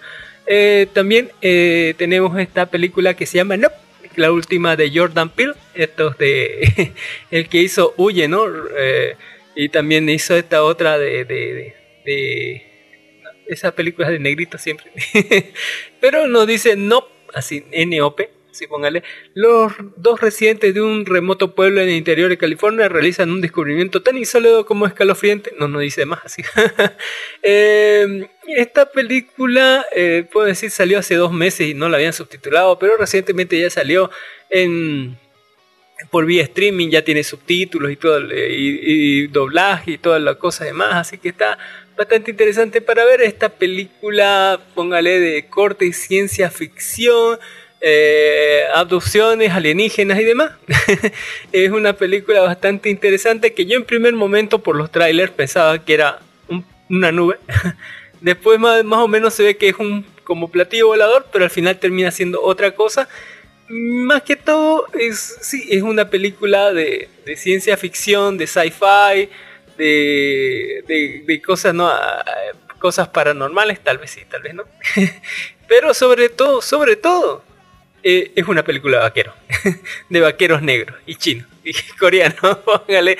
Eh, una muy buena película de vaqueros y sobre todo el trama, más allá de las abducciones, más allá de que llueva sangre, de que se coma gente, estas cosas, ¿no? de que coman gente, no sé. eh, El, el- el trama es bastante simple, se trata sobre, ¿no? Sobre el abuso de eh, especies eh, salvajes, ¿no? Eh, porque eh, del, capitalismo que trata de, explotar estas especies salvajes, como de un mono salvaje que, que lo ponían así en una serie de televisión que se volvió loco y mató a, la- mató a las personas. ¿no? Más o menos ese es el, el, el paralelismo que se hace con, con lo que más o menos vamos a ver en la película. Vamos a que lo último que se ve de la película se ve espectacular, póngale, y Oprah debe estar muy feliz por esto. Una muy buena calificación, una película un poquito lenta en algunas partes, pero bastante interesante para ver. No es el, no tiene el full mensaje más que no, no exploten a las, eh, especies salvajes por el fin del capitalismo, póngale, eh, e- etcétera, ¿no? Muy buena película, póngale, recomendada. Y también eh, ahorita vamos a hablar de Nemesis, póngale, que en realidad la película se llama Samaritan, pero eh, el- en el nombre de la película viene Nemesis, y no sabía uno cuál, ¿no? Que la película es la última edición de Sylvester Stallone que nos dice, ¿no? Que San Clair John Wanna Walton es un joven de 13 años, sospecha que su misterioso y solitario vecino, el señor Smith, Sylvester Stallone, en realidad es un personaje legendario que se esconde a plena vista. Hace 20 años el vigilante superpoderoso de Granite, el pueblo de, de Granito City, y Samaritan fue declarado muerto tras una batalla en un almacén con su rival Nemesis. La gente cree que Samaritan falleció en el incendio, pero algunos ciudadanos como Sam tienen la esperanza de que siga vivo. Con la delincuencia en aumento y la ciudad al borde del caos, Sam se propone sacar a su vecino de su escondite para salvar a la ciudad de la ruina o llevarla a la total ruina otra vez. Eh, lo que no nos cuenta la sinopsis es que en realidad, ¿no? Y en el principio de la película te dicen, ¿no? Eh, tanto Samaritan como Nemesis eran dos hermanos gemelos que de chiquitos, bueno, eh, tenían fuerza extrahumana y eran como superhumanos o algo así, casi antibalas y con sumamos poderes. y- pero la gente les tenía miedo, así que un día cerraron su casa y la incendiaron así con todos dentro, ¿no? Y mataron a mamá y a papá. Pero como los dos eran superhumanos, lograron salvarse, ¿no? Los dos niños. El uno creció para convertirse en el símbolo de justicia, así como All Night. Eh, mientras que el otro, consumido por la venganza, se convirtió ¿no? en el antihéroe, en el villano, póngale, o algo así.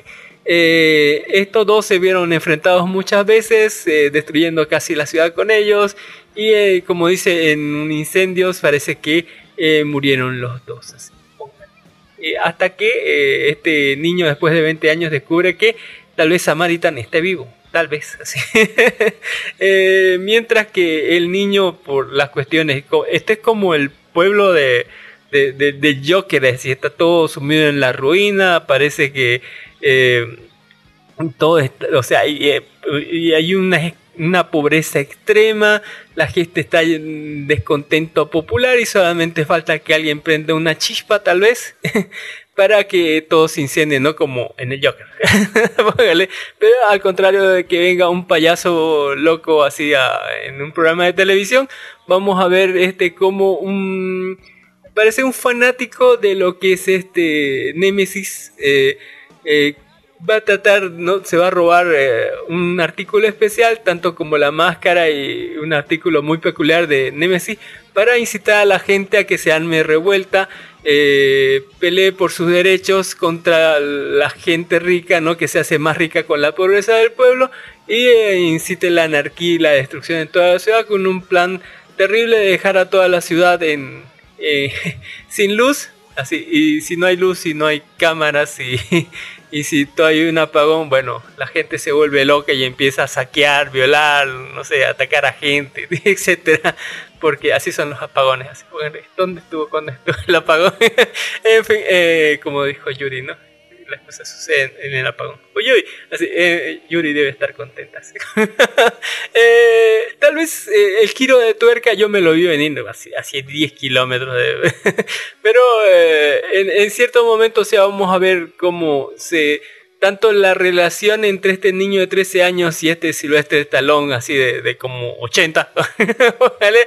Eh, se va dando esta relación, ¿no? Y va descubriendo que que los superpoderes de, este silvestre, eh, al mismo tiempo que el niño también, o sea, va, a estar trabajando con los malos porque su mamá tiene muchos problemas de dinero y demás, y él se va a unir a una pandilla o a, puede decirse un, grupo de gente mala, ¿no? de estos mismos que están organizando este, estas cosas, ¿no? Para a hacer nacer la anarquía en la ciudad, lo cual este, va a llevar en cierto momento en que lo secuestren al niño, aprovechando su relación con Stallone para traerlo y ahí mmm, terminar ¿no? el, trabajo de Nemesis, tal vez, uh, o continuarlo, no sé, eh, haciendo en una eh, película que, que, está bastante bien, tiene bastantes buenos efectos. Eh, es, un, es, una, como dijo Don Ginny, es una buena adaptación del cómic. Nunca leí el cómic, pero se ve bien, se ve bastante bien. Eh, lo que no me creo para nada es esa misma escena del final, igual que pasó en, en La huérfana, el inicio, donde todo se está quemando porque cuando todo se está quemando el oxígeno literalmente vuela así para arriba y no hay oxígeno, uno se ahoga si está en medio de un incendio falta de oxígeno. Así. Me lo creería de tal vez de, de, de, estos superhumanos, pero no del niño y menos del malo porque el malo no tenía superpoderes. eh, pero esa escena me, me, llama mucho la atención, ¿no? la, la del final, tanto como la de la huérfana del inicio como la del samaritano. En fin. Eh, interesante película, eh, muy buen giro de tuerca, muy buen desarrollo de personajes, eh, la construcción más que todo de, de, la ciudad, del entorno y todo, de todo lo que conlleva todo esto es realmente hermoso, muy bueno y totalmente recomendable. Don Ginnis, ¿alguna cosa que quería contar por ahí? No sé si spoiler el final. Del... eh, hasta volcada de tuerca es al final, justamente. Por eso es que decimos a, a la película Jamaican. Gemelos. Cuando me dijeron gemelos, ah, dije, pero a la verga, sí, póngale. Eh, mire, lo, yo lo que le vengo aquí a recomendar y por el, esta cosa que, que, que, sí me movió, ¿no? Como She-Hulk, no sé, es un problema eh, mío, tal vez sea solo mío. Esta, esta serie de cuatro episodios solamente de 45 minutos más o menos cada uno. Eh, en solo cuatro episodios, la serie se llama Oli está perdido o eh, Los Oli, eh, Los de Perdido, y Oli es el nombre de, este conejito de peluche que más o menos medirá 20 centímetros o algo por ahí, que un día despierta, ¿no? Eh, Sí, bueno, un, la, sinopsis dice, un conejo hecho de retales, de retazos de, de, tela, con grandes orejas y recuerdos borrosos, emprende una búsqueda épica de su mejor amigo, el niño al que quiere con todo su corazón.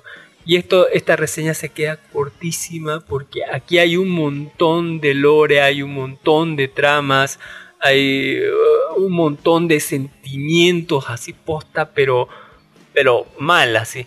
Desde, el principio este es el viaje de Oli por tratar de, de volver a casa, de llegar a su amigo. Y entre medio vamos a tener un montón de recuerdos, uh, un montón de, de, de sentimientos, uh, en un viaje sumamente fantástico, que es como si la realidad la vieras de una forma fantasiosa, porque ese es el sentimiento que tenía de niño, esos son los recuerdos que tiene él, pero aquí te destrozan todo así, todo, todo porque desde el principio ves que la mamá estaba mal así, y que no va a resistir. Y, y ves lo, aparte de eso tenés otro montón de historias súper trágicas, súper dolorosas, que te hieren así en lo más profundo de tu ser y es imposible que estés sin no sentir nada. Eh, en- ¿no? Desde el tipo que tenía, amaba a, a una, hay un juguetito que amaba a otro, a una, a una bailarina, y era su- todo, era su alma, era, era su pareja, y cuenta cómo fueron separados, esa historia también, la, la- historia también de la, póngale, eh, es brutal, el niño, lo, lo que está sufriendo un niño, ¿no? De, de- de cuántos serán, 8, 7 años, póngale, está sufriendo, está viendo como eh, su mamá se está muriendo de cáncer y, y es sumamente doloroso, ¿no? Eh, aparte su, su único amigo, el conejito, como, como esta relación, también cómo trata de crecer él y, todo, y vas viendo cómo, cómo llega este viaje, ¿no? Eh, con pequeñas pistas, con, con cosas extraordinarias que son, que, que, pueden ser, o sea, cosas ordinarias que son extrapoladas a, a la mente de un niño como cosas extraordinarias, como ver un castillo, eh, que, que era en realidad un edificio alto blanco, eh, era el hospital o era ¿no? o un parque abandonado o una escuela, eh, etcétera, ¿no? Eh, en una, una serie, una miniserie sumamente emocional, sumamente dolorosa, sumamente eh, para nada es alegre, es una cosa que, que, te, que te agarra totalmente el corazón y los sentimientos y los estruja hasta el borde que, que, que ya no puedas que ya no puedas eh, no sentir nada en esto porque en realidad tanto eh, visualmente como narrativamente como lo que te están contando es, es, es algo en- hermoso y al mismo tiempo doloroso. Es, es algo impresionante. Y esta serie sí o sí, la gente, no sé si debería verlo porque en realidad es- eh, yo lloré así en algunas partes. Es, es, es algo que, póngale, don- Rompe corazón. Te, te llegó adentro, pues te llegó adentro, sí. cosa impresionante, eh, sobre todo si les ha pasado algo así, o, pero es, o sea, uno no puede estar ver esto y no sentir nada. Eh, en algún momento te toca, en algún momento, y cuando te toca, te toca mal, digamos, te toca así, pero, o sea, te, te, te, te, te hace sentir de verdad, así, póngale. Así que no, no puedo decirles más, así. Yo vi venir esto, yo vi venir lo que iba a pasar, pero no vi venir otras cosas, digamos, no vi venir la traición, La decepción, hermano. no vi venir este la, la- la- las cosas la, no, o sea la- las vicisitudes que se va a cruzar entre medio porque son muñequitos de 20 centímetros que quieren, tienen que cruzar ciudades eh, a- a- ¿no? Al- en, en la oscuridad de la noche en el día de los autos de los perros de los del- de los halcones de o sea de- es, es brutal cómo está esto no No es un, es un drama en todos los sentidos de la palabra, en ese sentido. No, dramón, es un dramón así del dramón del carajo así. Eh, y es sumamente recomendable yo le digo así, de 9 para arriba esto póngale, pero de 9 para abajo ni picando así póngale, de 9 para arriba está bien La, la verdad no la, no la vi, pero sabes, has hecho que quiera verla, la voy a chequear más tardecito. Pero déjame responderte una simple pequeñita cosa. Sabes, es como si estuvieras comparado, porque eso me estás diciendo. Este- en estos cuatro episodios yo sentí mucho más de, de lo que has sentido en She-Hulk. Perfecto, está bien, está muy bien. No, no tienes por qué pensar que eres nada al, al tener eso, simplemente tienes un gusto más por el drama. Pero date cuenta de lo siguiente. Es como si estuvieras comparando Clanat, un anime de drama igual pode- potente, ¿no? O sea, por más que sea un harem, te, te termina agarrando la historia de esos dos denso. con Dokuro-chan. sí, póngale Literalmente es como si estuvieras comparando esas dos series, ubicas. Y, o sea, no, no van, no, no van en la misma, no van en la misma olla, pues. Uno es un drama y el otro es una comedia que está ahí para decirte cosas al diablo. ¿eh? lo que más me sorprende es que estamos hablando de un muñeco no estamos hablando de una persona. Y puedes sentir todo todo lo todo lo que siente. O sea todo todo es todo es toda esa carga todo ese, toda esa emocionalidad lo puedes sentir en un muñeco así de CGI allá afuera de la actuación así puede actuarlo alguien full así.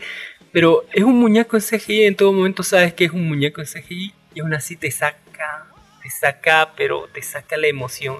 En fin, eh, muchísimas gracias, sumamente recomendable, así póngale. Y ya me, yo me despido recomendándole que vean Camelot, póngale, eh, que, que con- continuación de la serie, póngale, con- continuación de la serie de Camelot, no tengo idea, no vi la serie, póngale, pero está interesante. También este, esta película comedia con, este Kevin Hart eh, y Mark Wal- eh, y no y, y ¿qué? Mark Wahlberg, póngale, que es una serie de comedia que dice un padre encuentra un tiempo para sí mismo por primera vez en años mientras su esposa e hijos están fuera vuelve a conectar con un amigo para pasar un fin de semana salvaje. Ahí están los dos robándose una tortuga. Eh, divertida comedia. Eh, también, eh, ya, ya para despedirme, eh, esta serie que se llama Rika Rila Kuma va al parque temático 22 temporada 1 es una serie japonesa, muy japonesa, donde vemos a Rilakuma, si no lo saben, es un osito así en peluche, en CGI, que, que va a un parque que- temático en Japón, no se póngale así. Una serie de sucesos y encuentros tiene lugar cuando Ri- Rilakuma, Korilakuma y Ki, Kiroitori y Kaoru van a jugar a un parque de atracciones que va a cerrar. Póngale país Japón, 15 minutos cada episodio. En CGI, no ve más de más, más CGI 3D más o menos, así póngale. Y es bonito para que conozcan Rilakuma, ¿no? Que este, este osito muy famoso en Japón, que, es- que no marca de no sé qué cosa. Él lo pueden ver en Netflix, ¿no? Este, eh, ahí está, en Stop Motion, serie de animación infantil. Qué bonito, qué bonito Rilakuma. Ya, eh, y eso yo le digo que en, en- en las escenas post vamos a hablar de eh, Game of Thrones, así no se pierdan la escena post crédito, vamos a hablar un poquito de, de, de la Casa de los Dragones, pero mientras tanto yo le diré que pueden encontrarnos así en, eh, ¿no? al vivo todos los domingos por nuestra página oficial de Facebook que es Life Anime, ¿no? aparte podcast, aparte Bolivia, pueden encontrarnos en versión podcast en la semana en todos los medios de nuestro canal oficial de iVoox que es Life Anime, Life de Vida Anime de Bolivia. Y en todos los medios, además también pueden encontrarnos, ¿no? pero en iVoox está todos los links de descarga de todos los temas que hablamos, eh, pero también pueden encontrarnos en Spotify, en, Anchor, en YouTube, en Google Podcast, Apple Podcast, en Podimo y hasta por Amazon Music. Usted póngale en Google Life Anime y algo le va a salir. Eh, muchísimas gracias. ¿Tienen algo así para recomendar para despedirse? ¿Sí, don ese limón? Ah, Sabes, hay una peli más que yo me vi justo ayer, que pienso que es una peli olvidada de Pixar, porque la verdad es que después de haberla visto yo creo que merece más spotlight, merece más que la gente la vea, que es Onward, o eh, no me acuerdo qué se llama Onward en latino, que es la de estos dos hermanos que descubren la magia. Onward. Mm, bueno, no, no la descubren, ¿no? Sino que es un mundo que primeramente era mágico y luego se llenó de... Unidos. Unidos, Unidos se llama en, en Latinoamérica. Sí, ah, ya me acuerdo, sí, sí. Onward. Sí, pero si le hicimos su, su review, creo que a Cami le gustaba mucho eso. La- sí, es, es, de- es de dos hermanos que tuvieron el tema este, ¿no? La magia era grande, pero la gente se fue olvidando y resulta que una familia ahí de dos hermanos tiene- encuentran un báculo, bueno, su papá les dice que agarren un báculo para que él pueda revivir durante un día, pero el hechizo le sale mal. Entonces solo tienen sus, pa- sus, sus piecitos del, del señor. De la cintura para abajo. Así es.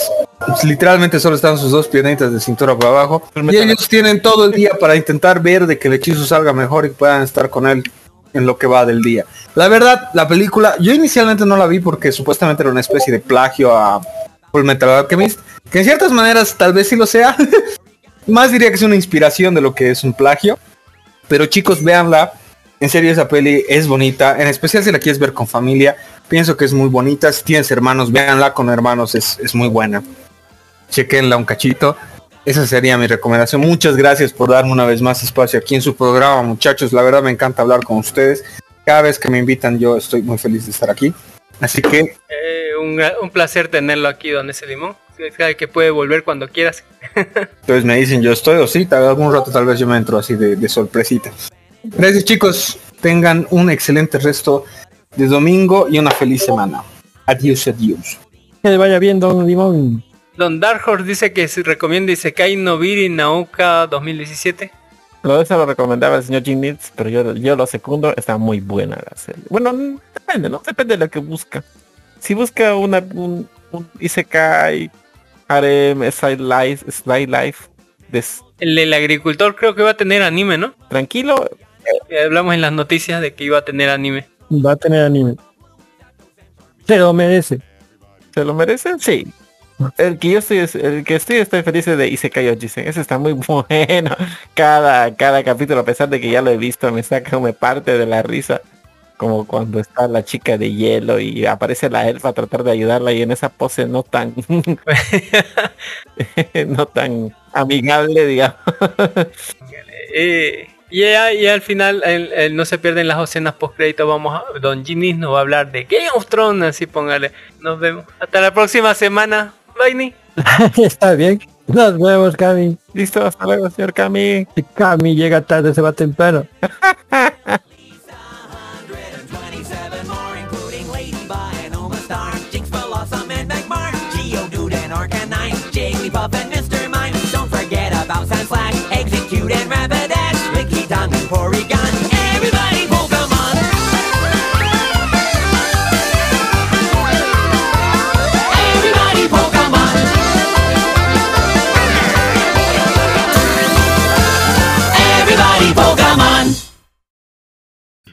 En las escenas post crédito.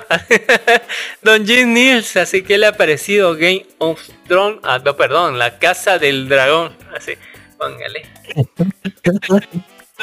Sinceramente, una decepción. Esperaba algo más. Esperaba algo Compa- comparado con el primer episodio de Game of Thrones. Es que ah, siempre, nunca, nunca va a ser lo mismo la primera. No, no, eh, estoy de acuerdo, pero he dicho por eso, comparado con el primer episodio de Game of Thrones, que es 147 años en el futuro, creo, tuvo más impacto el otro primer episodio. ¿ya? En mi opinión, obviamente eso no desmerece que no sea una buena serie. El CGI es bueno, pero así como me he estado quejando mucho de los CGI de Marvel y de muchas películas, el supervisor de efectos especiales hay que o o despedirlo. Córtenle las bolas. Ya. Eh, no. Cuélguenlo de las bodas, es mejor. Ya. Él tiene que sentir dolor por lo que ha hecho, porque cada vez que veo el CGI y veo una sombra a la izquierda y luego veo los personajes con sombras a la derecha, digo, o sea, parece que no viesen eh, su producto final. Ya parece que hiciesen un storyboard, decían, ustedes equipo A hacen esta escena, ustedes equipo B hacen escena, luego equipo C junta las dos escenas y luego sale directo para impresión. O sea, parece que no hubiese alguien que revisase el producto final o que los tipos que escogen para hacer su, audiencia de que se hace un, un preestreno para que les dé sus opiniones personales, parece que no se fijase en eso. No entiendo por qué este error está apareciendo en... eh, Los chinos no cometen ese error. Sus animaciones son... Antes, antes que, antes que, Sus animaciones son... antes que Don Dark Horse nos dé sus impresiones, yo solamente voy a decir tres cosas. Ya volcó sur, ya está haciendo medio friecito. Póngale. Segundo, las armaduras están chingonas. Y tercero, esas, peli- esas pelucas no engañan a nadie. Esas pelucas blancas no engañan a nadie. En fin, Don Dark Horse. He visto cosplayers con mejores pelucas, se dice. Irónicamente es cierto. posta así. póngale. Se ve re falso ese el doctor en los negros, así, póngale, en los morenos. ah. Yo y mi hija nos hemos dado cuenta, bueno, mi hija más que yo, se dio cuenta que el perfil de la niña Targaryen es, como ella dice, cara de ganso. Ya, vean de su perfil. Cara de ganso, huevón. Yo dije que ya se iba. Pero sí, eh, de No, no, o sea, bueno, me, me despedí por el programa porque estaban, se estaban despidiendo, pero, o sea, les Ah, estoy no, la- escuchando. la- lo, lindo comienza, lo lindo comienza después que acaba. Ya, eh, eh, en los postcréditos despotricamos y se enoja Gami a veces y se va y luego vuelve. Estas son escenas post créditos. Me chupa un huevo, así, weón. Esto está fuera del control de calidad, así, weón. Cuando le veo el perfil, cuando le veo el perfil, sí tienes razón. Eh, no, ni siquiera parece, ni siquiera parece hija de sus de sus padres, ¿no? O sea, no, no tiene Es una adoptada, es- semejanza Es adoptada. fisiológica, sí, adoptada. Y, y segundo, eh, eh, el director de escenografía debe ser ciego, o, cuando menos debe ser ciego de un ojo. Ya coloca, por ejemplo, el escenario de, donde se realiza la justa y coloca como cinco líneas de gradas, ¿ya? Y si te das cuenta cuando mueven la escena de la grada de atrás, no se ve nada del, duelo que está pasando abajo, prácticamente ves el escenario de frente. Ya, o sea, si quisieses ver lo que está pasando en el duelo, tendrías que levantarte, ¿ya? No, no sé cómo se les pasa eso. Incluso la- las, las niñas, las que están en primera fila, para ver lo que está ocurriendo tres metros más abajo, tendrían que acercarse al borde. Como digo, no sé cómo se les pasa.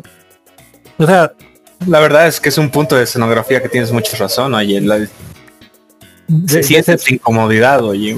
Tienes de- razón. decepciones que una producción, ¿cuánto le han puesto por episodio? Creo que 10 millones le han puesto por episodio. Han botado su dinero. No, just, sí, por favor. Pero es que sabes, sabes ah, pienso que lo han votado en tema de escenografía y diseño de vestuario. Porque de- tien- tienes razón igual con lo de las pelucas. O sea, no, no sé si llego al punto que tú, pero tienes razón. las pelucas son así, pero el vestuario, la escenografía, la camarografía, o sea, la fotografía respecto a la escenografía es clarísimo, ubicas. Es, No, no sé, yo le encuentro que ahí está lo caro. Justo, mira, hay una imagen que les voy a mandar ahorita al, al, al WhatsApp. Esperen un cachito, ahorita se los voy a enviar. Aquí está, aquí está. Sobre A este punto han, cuidado el tema de la bueno.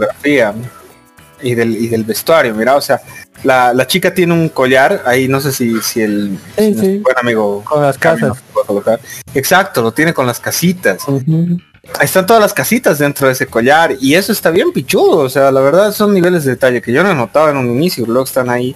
Entonces yo pienso que todo el dinero del que tú hablas está ahí, pero No, por claro. eso mismo han debido dejar de lado esos temas como justamente eso es un error de continuidad el que acabas de lanzar sobre el tema de la cruzada no del duelo ahí que están haciendo el torneito este en honor al, al nacimiento del niño y todo. Pienso que es un error que tienes mucha razón y que han debido dejar de lado por el mero hecho de de que le estaban dando más importancia a otras cosas no No sé, pero debería haber una, un una persona encargada de, debería haber habido. de, de- de revisar esos detalles que no es que te rompan la escena, ¿no? Ya, o sea, si estás embobado con la historia y mirando caras bonitas y, y traseros simpáticos, Penes flácidos y tetas al aire. así. penes ácidos y demás cosas, se te va por la olla, ¿no? Pero cuando lo miras objetivamente, así como un crítico debería mirar, ¿eh? porque un crítico debe ver esas cosas, ¿no? es cierto deberían largar los críticos eso, pero revisar los críticos, todos callados sobre esos detalles. Este control de calidad, así pon el control de calidad. Qué buena clarificación, qué buena, qué, qué buena actuación, mira qué detalles en el vestuario. Yo, mm, entonces, sobre los detalles en el vestuario, hay un- una página completa de los que se han edi- dedicado al bordado, de embroidery se llama. ¿Ya? Y, y han contratado casi 10 personas para hacer los bordados de los trajes y las armaduras. Na- no me quejo, no creo que haya costado ni siquiera un millón, ¿no? Pero como te digo, decepcionante para el nivel y expectativa que había creado. Falta ver cómo va a desarrollar. Yo ya veo sexo por aquí, sexo con menores por allá. Y Se supone que va a llegar a eso, ¿no? Se supone que el punto es que vamos a encontrar un poquitito de incesto en esta serie. Uy, uy. Bueno, que, que, que, que no, no nos va a sorprender tampoco, porque acordemos a qué edad se ha casado la, la Emilia Clark, ¿no? Ya.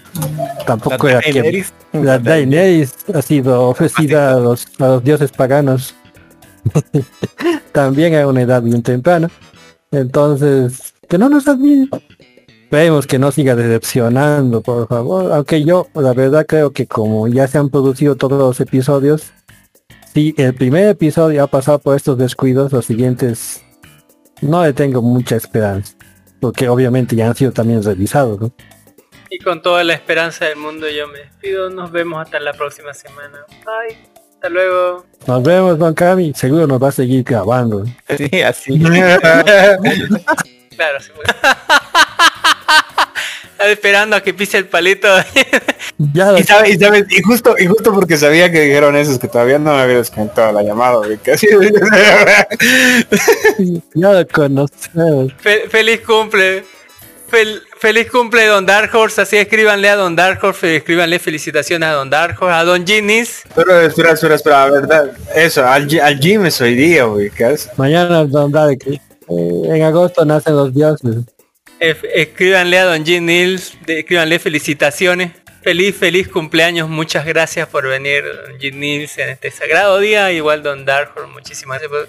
Muchas gracias, Don Esi Limón, también por aparecer por aquí. Nos vemos hasta la próxima semana. Ya saben que todo el mundo está invitado aquí. Si quiere venir a practicar, a dar su opinión, así como Don Esi Limón, así con fuerza. Así, con violencia. Nos vemos. Bye. Nos vemos, bye, Nos vemos, nos vemos.